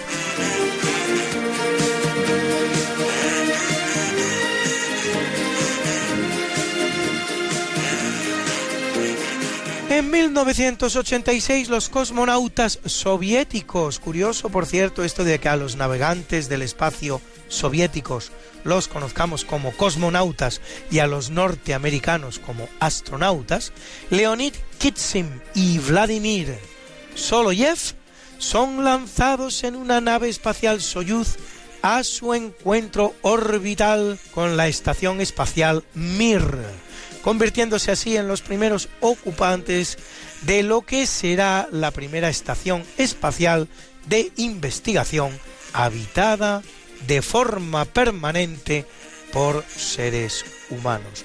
Y en 1988, entre las ciudades japonesas de Aomori y Hakodate, se inaugura el túnel Sekan, que cruza el estrecho de Tsugaru y con sus 53 kilómetros cuatro menos que el túnel de San Gotardo en Suiza, es el segundo más largo del mundo y el más largo entre los submarinos.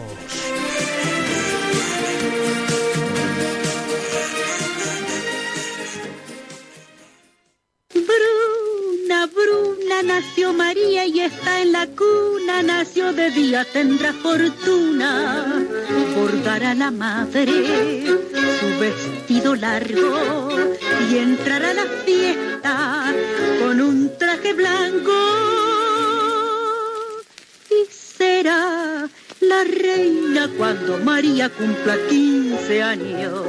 Te llamaremos Negra María, Negra María que abriste los ojos en carnaval. En el capítulo del natalicio en 1615 nace Antonio Francesco Gennaro María Pignatelli del Rastrello, más conocido como Inocencio XII, vicentésimo cuadragésimo segundo papa de la Iglesia Católica, que lo es nueve años durante los cuales toma medidas contra el nepotismo imperante en la Iglesia, tales como que el Papa solo pueda nombrar cardenal a un pariente, o que no pueda ceder a parientes, prebendas y territorios, recordado por ser el último papa que ha llevado bigote y barba.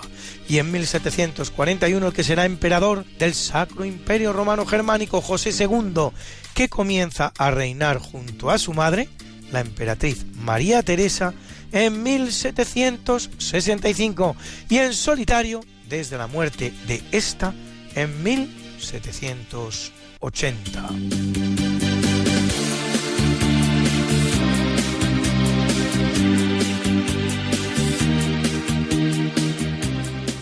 En 1855 el que nace es el norteamericano Percival Lowell, astrónomo que propugna la existencia de canales en el planeta Marte, lo que le dará pie a afirmar que hay vida inteligente en el planeta. En 1894 funda el Observatorio Lowell en Flagstaff, en Arizona, y predice la existencia de Plutón, que los astrónomos observarán por primera vez en 1930, 14 años después de su muerte, desde su propio observatorio.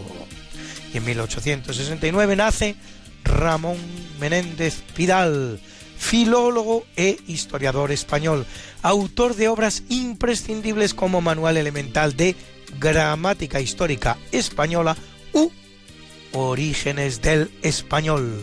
En 1899, el estadounidense John Hasbrook Van Vleck, Nobel de Física 1977, por sus investigaciones sobre el ferromagnetismo y la superconductividad.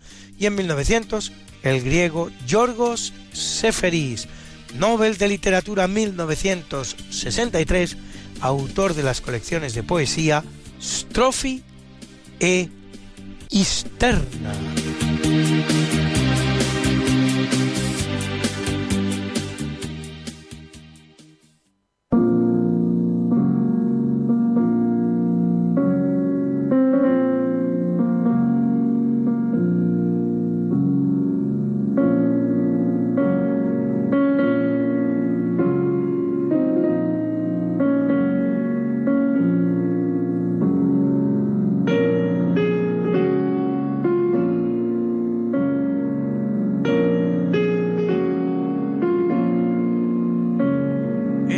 Capítulo del obituario muere en 600 Leandro de Sevilla, obispo hispano que convierte a Recaredo I, primer rey español que profesa el catolicismo y abandona el arrianismo propio de los visigodos, cosa que hace en 589 ante el tercer concilio de Toledo. En 857 San Rodrigo de Córdoba, religioso mozárabe martirizado junto a Salomón en la Córdoba precalifal por el solo delito de ser cristiano, para todos aquellos entre los cuales el expresidente Obama, que me pregunto de dónde demonios se lo sacó, que quieren presentarnos el Emirato y el Califato cordobés como modelo de convivencia entre cristianos y musulmanes.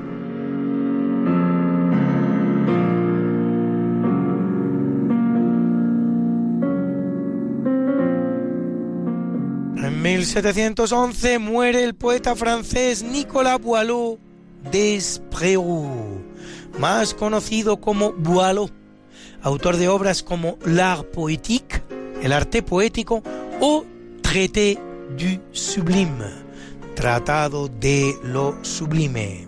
En 1719, Johann Friedrich Budgar, químico alemán que descubre la fórmula de la porcelana que hasta ese momento solo eran capaces de producir los chinos y funda en Meissen, Sajonia, en 1710, la primera fábrica europea de porcelana.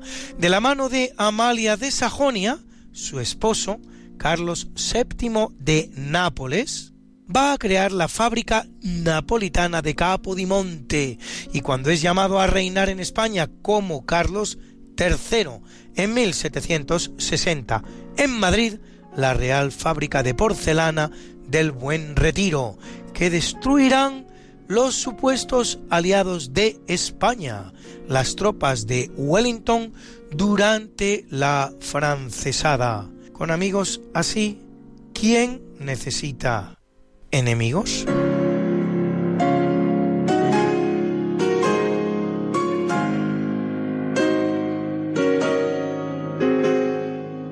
1801 muere el zar Alejandro II que reina desde 1855 artífice de la emancipación de los siervos en Rusia y de un nuevo código penal. Asesinado con una bomba en San Petersburgo. La palabra zar, por cierto, es la derivada rusa del término César, como en alemán lo es Kaiser y en 2002 el que muere es Carlos Castellano Gómez, compositor español de más de 2.000 canciones, entre las cuales La Morena de mi copla o esta maravillosa que van a reconocer ustedes inmediatamente en la voz del pequeño ruiseñor. ¿Quién sino el sin par Joselito?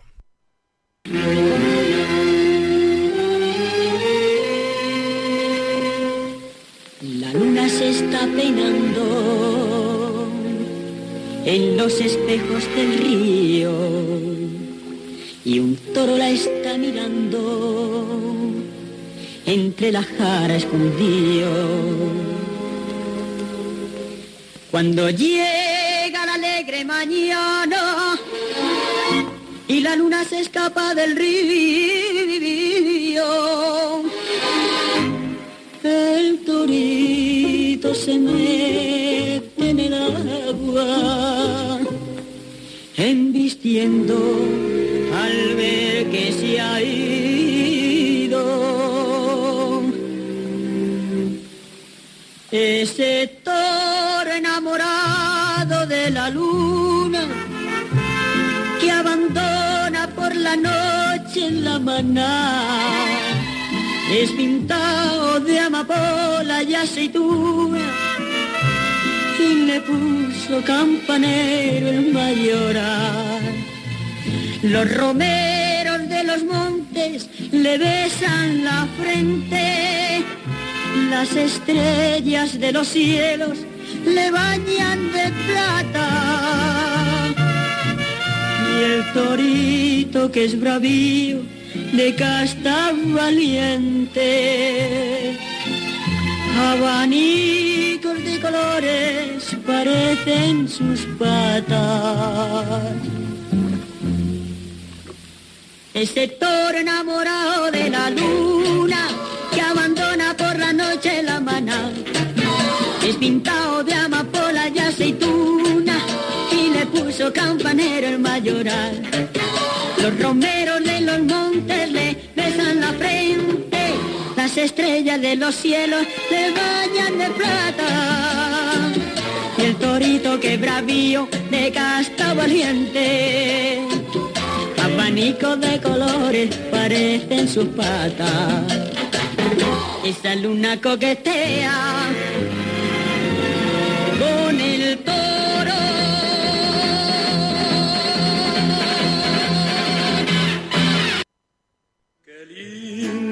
está la mañana en que vengo a saludarte. Venimos todos con gusto y placer a felicitarte.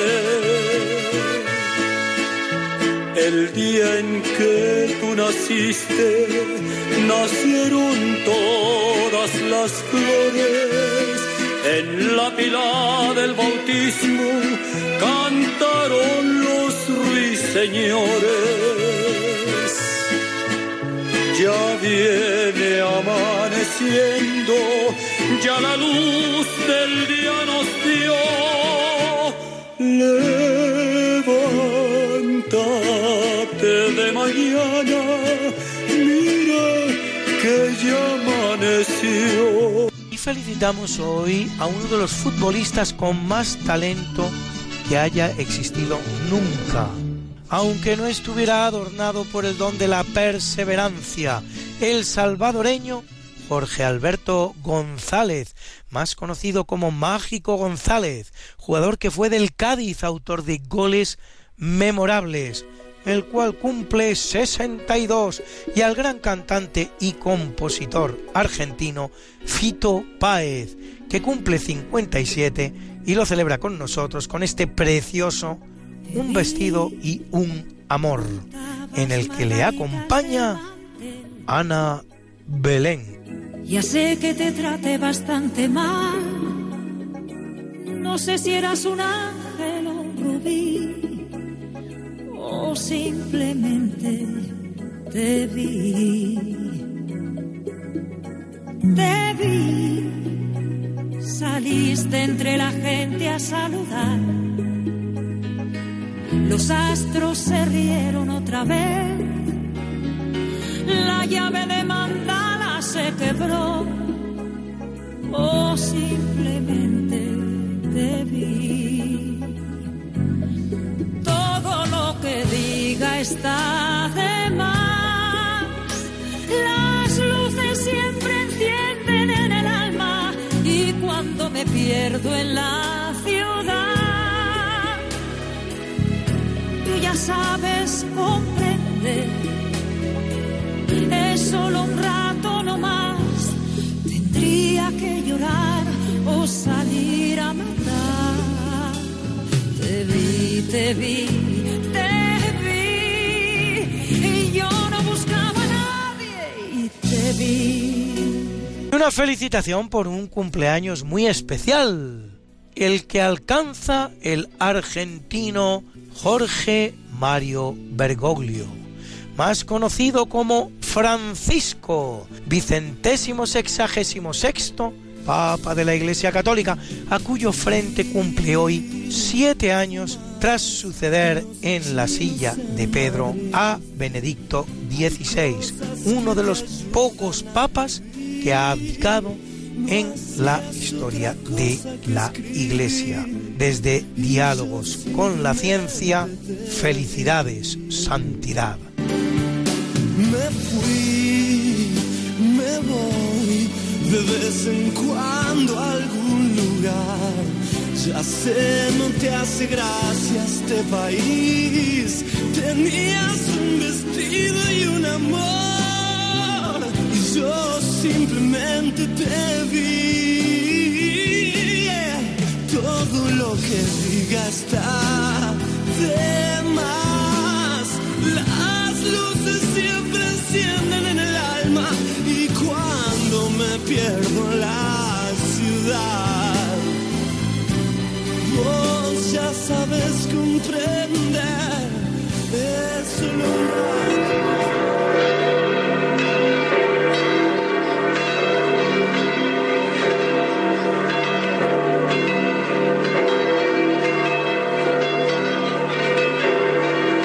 celebra la Iglesia Católica a Salomón, Macedonio, Patricia Modesta, Teuseta, Orres, Teodora, Ninfodora, Marco, Arabia, Sabino, Máximo, Marcial, Silvano, Basilio, Felicidad, Lorenza y Rodrigo, mártires, Anicéforo y Ansomino, Uvis, vis, vis, vis, vis, vis. Y a Eufrasia y Cristina, virgen. Y como yo sé que a muchos de ustedes les gustan estas efemérides, pues pueden ustedes consultarlas como siempre en el medio Religión en Libertad, en la columna en Cuerpo y Alma, donde las colgamos para ustedes cada semana, semana, semana. Got something that must be done, and it can only be done by one. There is nothing more to say, except it's a lovely day for saying it's a lovely day.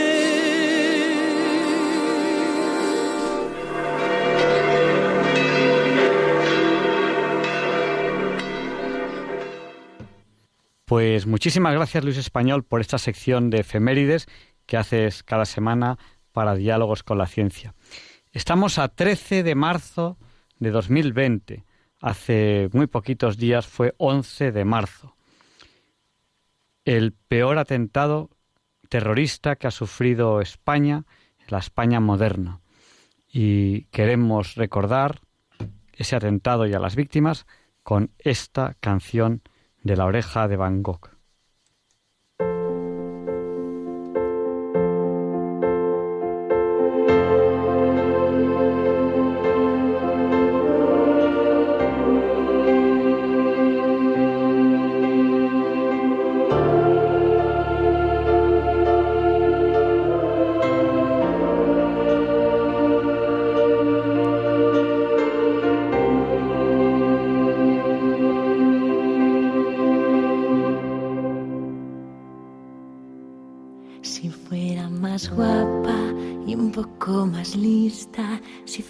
Especial,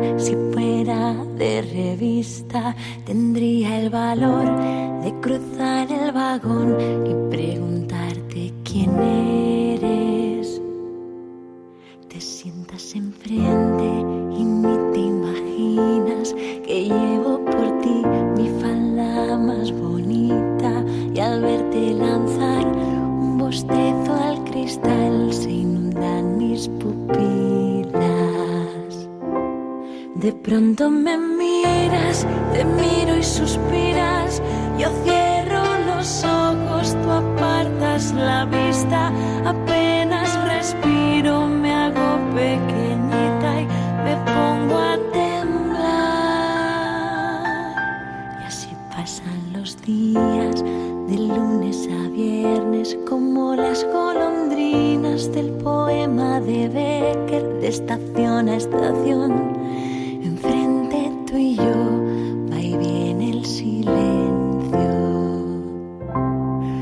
Pronto me miras, te miro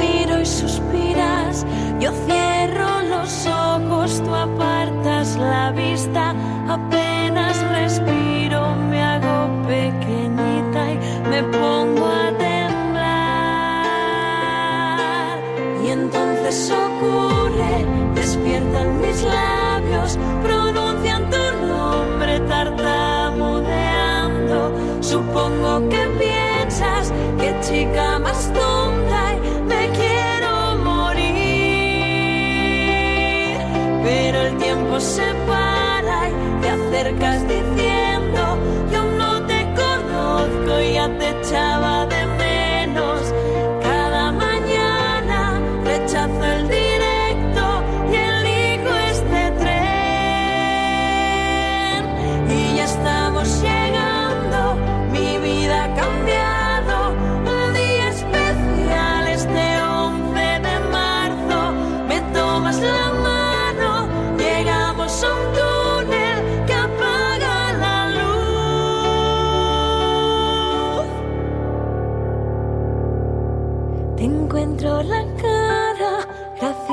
gracias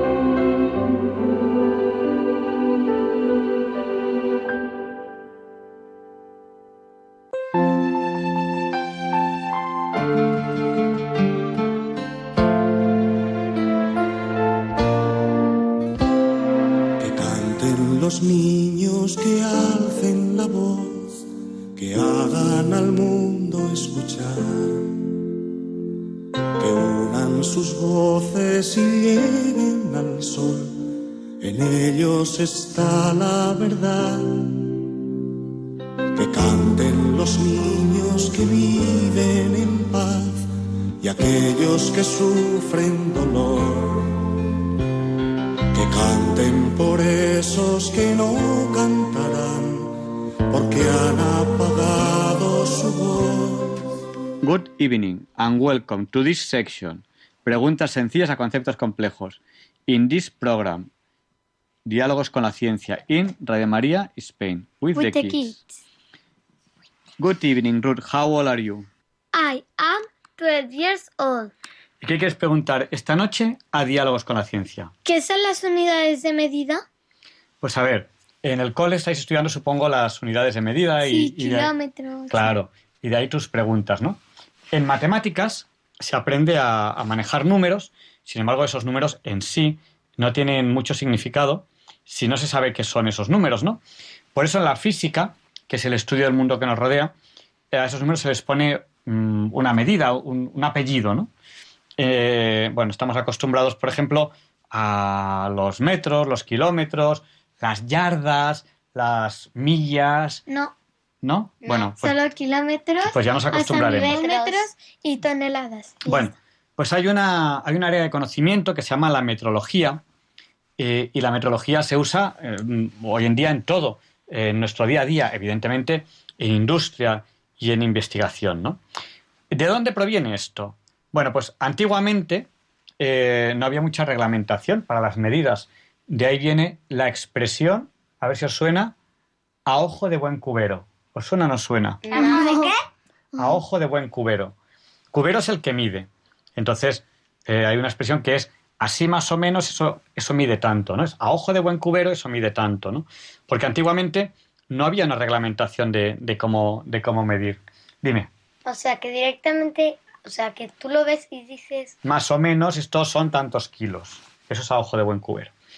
Bueno, eh, en la historia, posiblemente las primeras medidas fueron, ¿cómo se dice? Antropométricas. Antropo de hombre, métricas de medida. O sea, Claro, claro. que se miden, que se miden eh, mm, con medidas humanas, ¿no? Por ejemplo, para cosas muy pequeñas, tantos dedos. Un poco más grandes, tantas palmas o palmos, ¿no? Luego pasos. Las telas, las telas se miden por codos, que suele ser desde el codo hasta la punta de, de la mano. Para cosas un poco, un poco más grandes, pues se, se- se miden eh, a pasos, como dices tú. Eh, para, para cosas todavía más grandes, Con regla. sí. Bueno, es- la, regla todavía, la, regla todavía No, Estamos hablando de las medidas antropométricas. Entonces, bueno, pues por ejemplo, una medida antropométrica muy importante, eh, antiguamente, fue el pie del príncipe de Gudea de Lagash. ¿Cómo? Solo valía su pie, ya está. Solo valía su pie. Así es como se llamaba Babilonia, ¿no? En aquella época. Entonces, el pie de- del príncipe de, de- de- de Babilonia. De hecho, eh, hay, una, hay una estatua que actualmente está en el Louvre y que tiene una regla que, que mide el pie del príncipe de Gudea de Lagash, que son unos 26 centímetros y medio. Esa regla se medía, se, se dividía en 16 partes iguales que en aquella época se llamaban dedos, ¿no?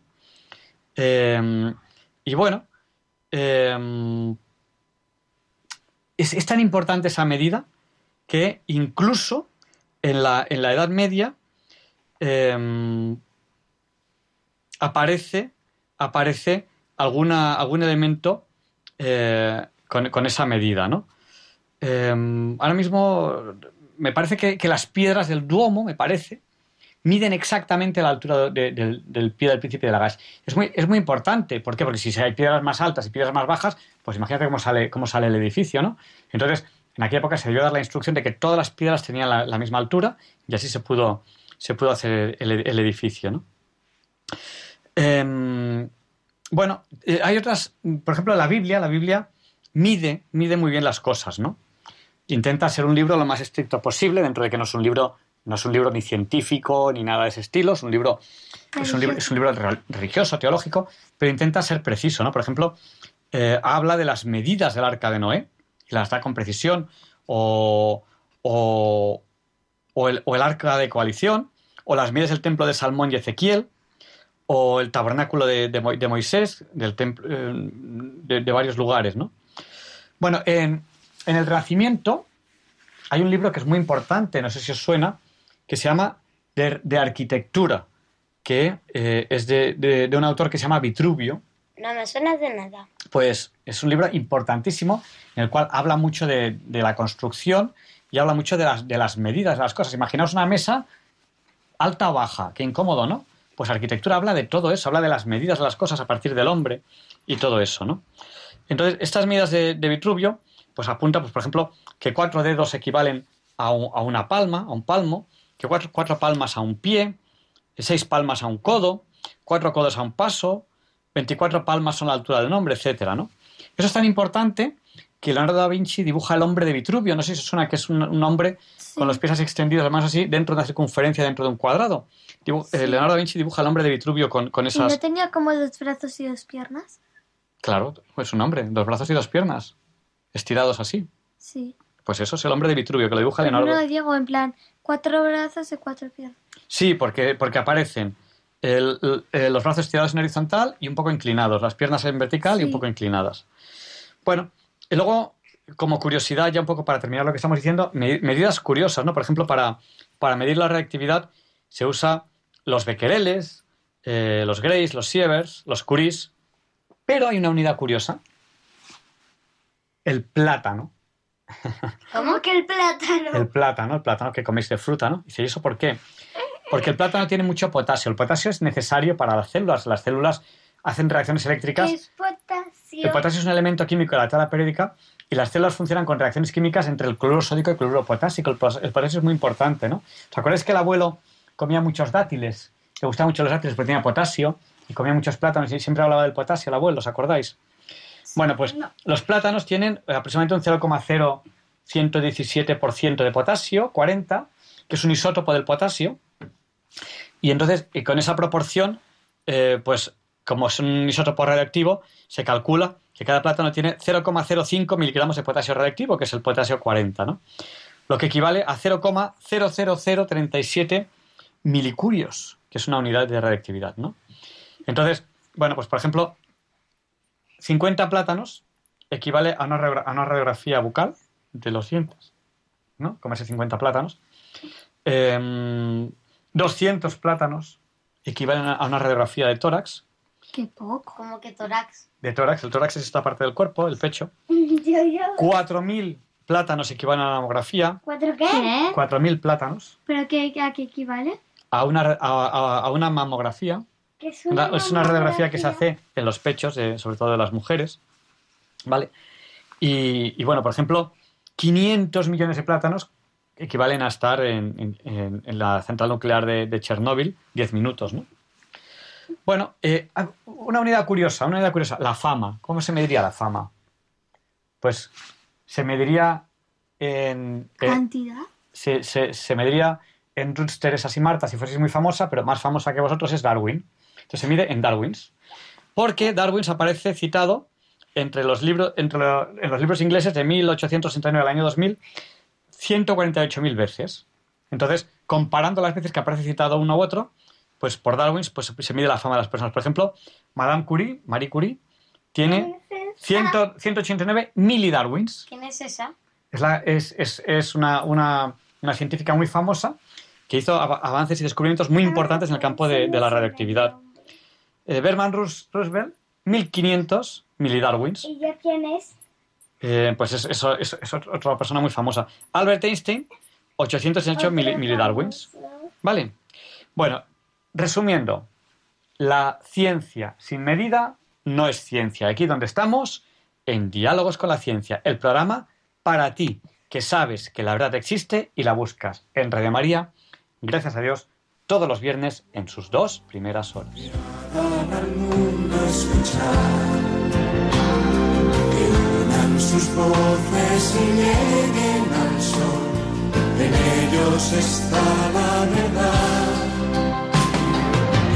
Canten los niños que viven en paz y aquellos que sufren dolor. Que canten por esos que no cantarán porque han apagado su voz. Good evening, Teresa. How old are you? I am 10 years old. ¿Qué quieres preguntar esta noche, con 10 años que dices que tienes, a Diálogos con la Ciencia? Que hay inventores que sean familia como yo y mis hermanas. Sí. A ver, eh, hay muchos inventores que, que la fama la tienen ellos solos, ¿no? Eh, Yo qué sé, eh, Einstein, Tesla, Edison, etcétera. Pero hay muchos que, que son familia, muchas veces hermanos, ¿no? Por ejemplo, no sé si os suena a los hermanos Wright, ¿no? Sí. No. ¿Qué, qué inventan los hermanos Wright? No sé, me suena el nombre, pero no sé qué han hecho. Son Wilbur y Orville que eh, consiguieron un, ¿Un barco? un- un avión, un avión que voló 26 metros. En aquella época, pues fue el primer vuelo tripulado de, de- de la historia. Eh, bueno, pero también en España, por ejemplo, también tenemos hermanos muy famosos, ¿no?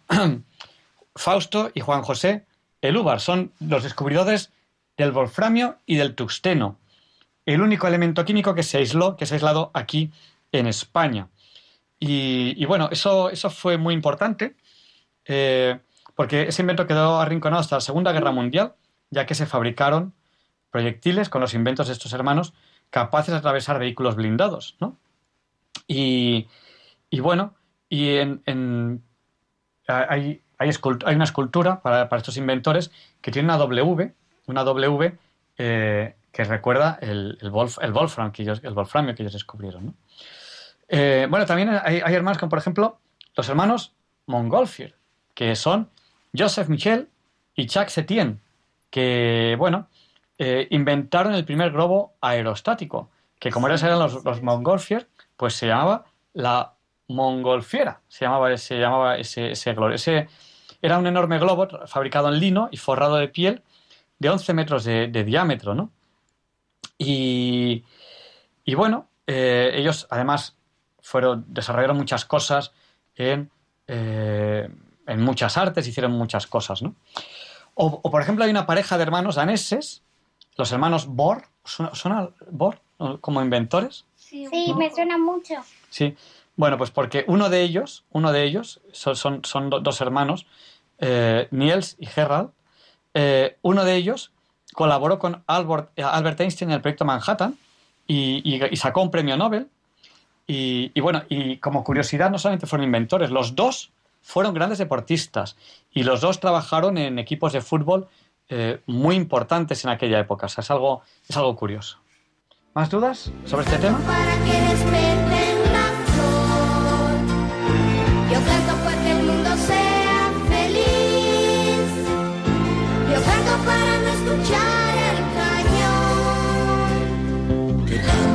Los niños, que alcen la voz, que hagan al mundo escuchar. Good evening, Marta. How old are you? I am eight years old. Marta tiene ocho años. ¿Qué quieres preguntar esta noche a Diálogos con la Ciencia? ¿Cuál, que como antes habíamos hablado de, de mm, elementos químicos, ¿cuál es el elemento o químico más famoso? Yo, yo, yo, yo, yo creo que lo sé, creo. No estoy segura, yo. Di. Creo que es el hierro. A ver, realmente se podría decir que es el... O sea, hay muchos elementos químicos muy famosos, ¿no? Por ejemplo, el carbono es, vita- es vital para la vida. Pero en cuanto a descubrimientos, pues la edad del hierro es- fue un descubrimiento importantísimo. Lo que ocurre que no es solamente el hierro, es la la- edad de los metales. es la edad de los metales, ¿no? Lo que ocurre que el, el hierro posiblemente es el, el- el que más revolucionó lo que es la, la industria, la industria de, de aquella época. Sin embargo, voy a hacer referencia a, a Pedro Gargantilla, al cual tenemos que agradecer las respuestas que, que hoy hemos manejado, porque eh, de él hemos sacado muchos datos de estas respuestas que, que- que os he dado, que es médico y divulgador científico y ha participado mucho en diálogos con la ciencia. Él habla mucho del cromo. Dice, ¿y por qué el cromo? Porque el cromo permite algo que es impresionante, que es hacer el acero inoxidable, ¿no? Para todas aquellas piezas que, eh, que se estropearían con óxido. ¿no? Imaginaos todas las piezas del barco que se oxidasen, ¿no? Pues ahí es muy importante el acero inoxidable en, en tuberías submarinas, eh, en algunas piezas de, motor de coche, etcétera. Debemos el descubrimiento del cromo al químico francés Louis Nicolas Bocquelin, que eh, vivió en el 1700 y pico al 1800 y poco, y, bueno, y él realmente eh, descubre muchas, muchas propiedades de- del cromo, ¿no? En cuanto se fabrica el acero inoxidable, se revoluciona la industria del arte, ¿no? Muchos, muchos elementos artísticos eh, pues, eh, pues se, deben, al- se deben al cromo. Ojo que, que el cromo, cuando no está aleado, cuando no está con algún otro metal y está agarrado y atrapado y no, y no puede salir de ahí, es un material tóxico, ¿vale? Hay que manejarlo con, con cuidado. Vale, Teresa, Ruta, que... Marta, ¿te ha quedado claro? Sí. Venga, niños, va, despedíos. Adiós. Adiós.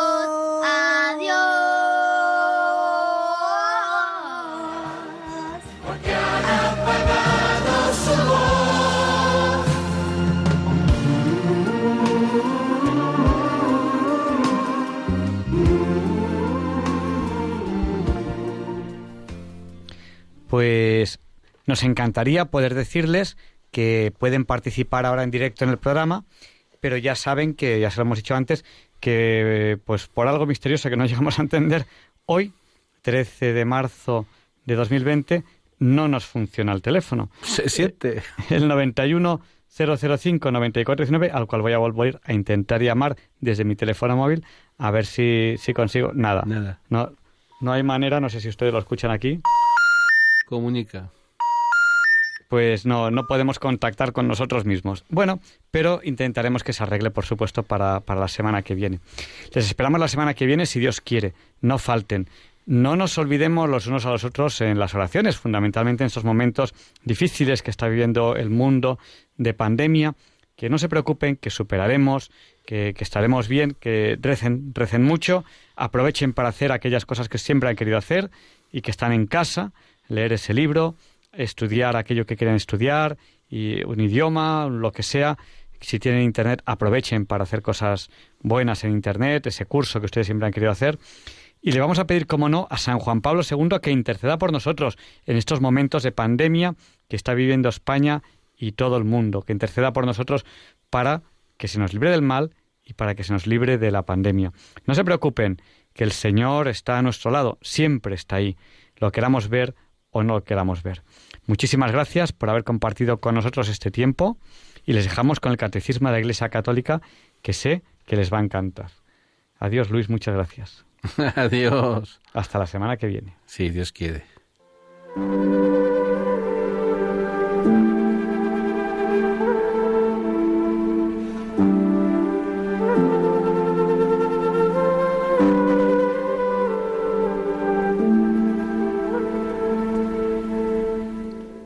Y así concluye en Radio María el programa Diálogos con la Ciencia. Dirigido por Javier Ángel Ramírez.